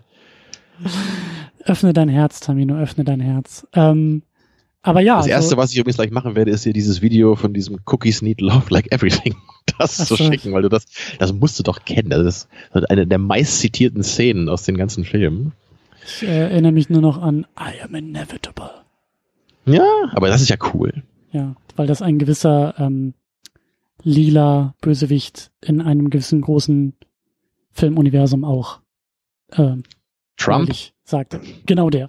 ähm, ja, nee, aber genau, genau das, was du auch gerade gesagt hast. So, ich will auch keine, ich will jetzt keine langen Filme dieser Kurzfilme sehen, sondern ich will halt, dass der Mechanismus dieser Kurzfilme auch auf mögliche weitere Filme angewandt wird. Nämlich guck in die Matrix-Welt und Filme rein, schau, was an Motiven da ist, schau, was an Möglichkeiten da ist und gib mir nicht Neo 20 Jahre später, Neo Reloaded, irgendwie mit moderner Sonnenbrille und einem äh, Samsung-Smartphone oder sowas, das brauche ich nicht, sondern zeig mir ein Verständnis dafür und die, also für mich ist der erste Matrix halt auch die absolut perfekte Heldenreise. Es gab, es wird wahrscheinlich auch nie wieder eine bessere, eine sauberere, eine tollere Heldenreise in Filmform geben. Deswegen brauchen wir vielleicht auch das nicht noch einmal. Also nicht noch einmal dieses auserwählten Prinzip so. Aber ähm, ja, Motive sind ja da und ich glaube auch, dass diese Motive absolut zeitlos sind. Dieser Kampf um Freiheit oder eben auch Widerstand und dieses Gefühl von eingesperrt sein und eben auch. Ja, und was kann ich wissen, so als klassische philosophische Frage natürlich auch, ne? So, das kam ja in den Kurzfilmen auch immer wieder so durch, da sind wir gar nicht so mhm. drauf eingegangen, ne? Aber viele von diesen Aspekten, äh, also gerade in, in dem letzten, in der letzten äh, Kurzfilm-Episode, ne? da wird ja dann auch gesagt, so, ne, äh, wir packen jetzt die Maschine ne, in die Matrix und ja, für die Maschine ist das ja aber gar nichts anderes, weil die kennt ja nur irgendwie so eine künstliche Welt und so. Also immer, immer wieder werden dann auch diese Ideen nochmal aufgeworfen, die ja ganz ähm, prominent eben im ersten Film auch schon kamen. Ne? So, woher kennst du denn überhaupt deine Außenwelt, ne? das Außenweltproblem in der Philosophie, all, all diese wichtigen Sachen. Und das, das hat ja für mich auch immer Matrix ausgemacht, dass du halt einen Blockbuster hast, ein bisschen wie Dark Knight, äh, Dark Knight auch, ne? der, der auch mal ein bisschen Philosophie mit reinbringt, wo ja. es nicht immer nur um Geballer geht und hast du ja auch hier. Du hast halt coole Action und ein bisschen was dahinter. Und das finde ich immer sehr, sehr löblich, wenn man das halt schafft, so das zusammenzuführen. Also der, der Film hat schon wirklich was geleistet, finde ich. Das ist nicht einfach nur Bullet Time und Trenchcoats. So, also und es ist ein bisschen schade, wie, wie der heute noch so in der in der Filmtradition äh, Tradition rezipiert wird, meiner Meinung nach. Ja. Naja.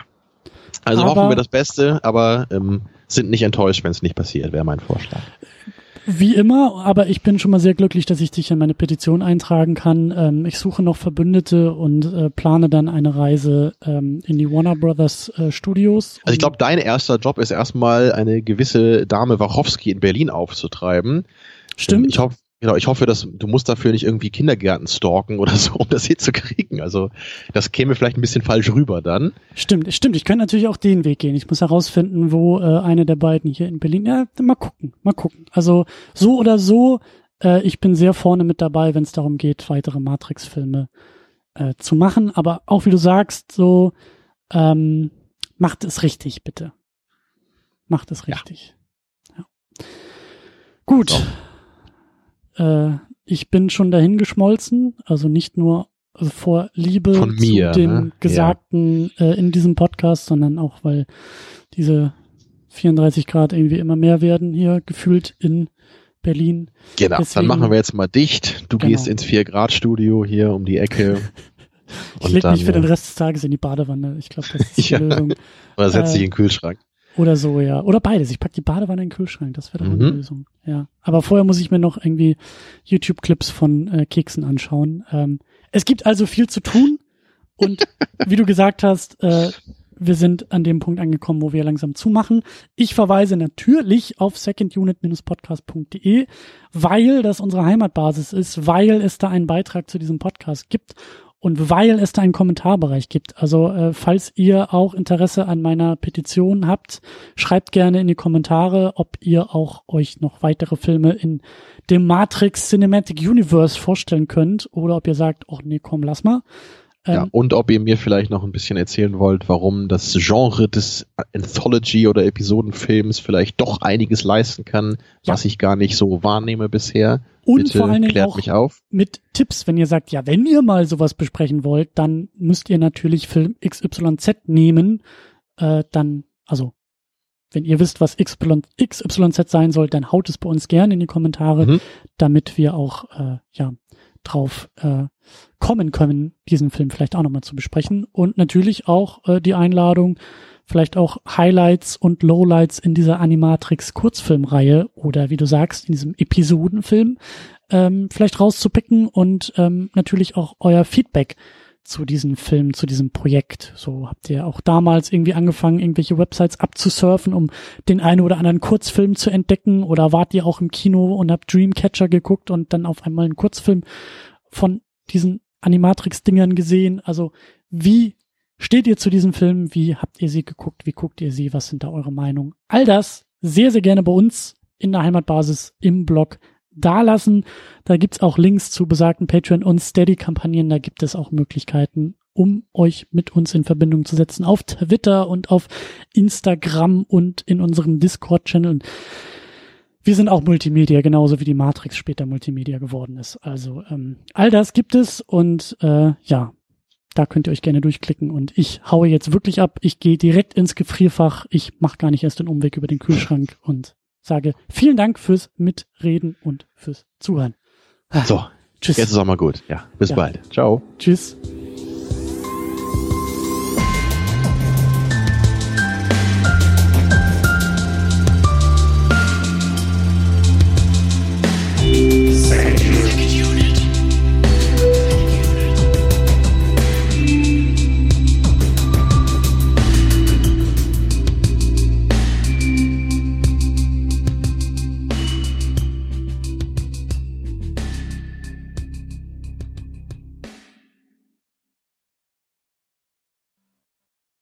Die Second Unit ist das Ergebnis harter Arbeit. Der Podcast kostet Zeit, er kostet Energie, er kostet Geld. Deshalb könnt ihr unsere Arbeit auf Patreon und auf Steady unterstützen. Viele, viele wunderbare Menschen machen das bereits.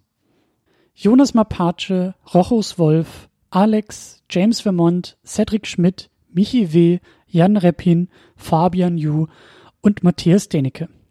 Darüber hinaus könnt ihr auch das Second Unit Premium Paket abonnieren. Das kostet 5 Dollar bei Patreon oder 5 Euro bei Steady. Second Unit Premium gibt euch einen Blick hinter die Kulissen. In der State of the Unit erzähle ich euch einmal im Monat, was hinter den Kulissen geplant wird, was gerade so abgeht und was in den nächsten Wochen ansteht. Das gibt's einmal als Video, das gibt's auch als Audio. Darüber hinaus erhaltet ihr im Premium-Paket Zugang zu den Livestreams. Ihr könnt also, während wir unsere Second Unit aufnehmen, live dabei sein, zuhören und kommentieren. Außerdem erhaltet ihr auch einmal im Monat ein weiteres Format zusammen mit Tamino, das wir einfach nur Pre-Show nennen. In diesem Format plappern wir uns ein wenig warm für die eigentliche Sendung und reden über alle möglichen Dinge, sehr oft auch filmspezifisch, aber auch Dinge, die uns im Alltag nerven oder erfreuen. Viele wunderbare Menschen nutzen bereits das Premium-Paket. Das sind Tahiti Su, Sultan of Swing, Markus Halmitschlager, David X. Noack, Florian Primel, Stefan Gianferrari, Stefan Druwe, Riki The Midlist, Playstar, Christian Schmickler, Jota, Steve Geiler, Ulf P., Inge, Stefan Manken, Jan, Timo Gerdau, Alucard, Nils Otte, Christopher und Frank, Anna Gerke, Dom Karnitsch, Christiane Attich, Lars Rühmann, Sonja Bethge-Jele, Sebastian, Anne-Kathrin Pache-Wilke und Erik Mülling. Darüber hinaus könnt ihr auch das Doppelte für das Premium-Paket ausgeben, wenn ihr sagt, das ist es mir wert. Das machen Thomas Jaspers und Niklas Römke.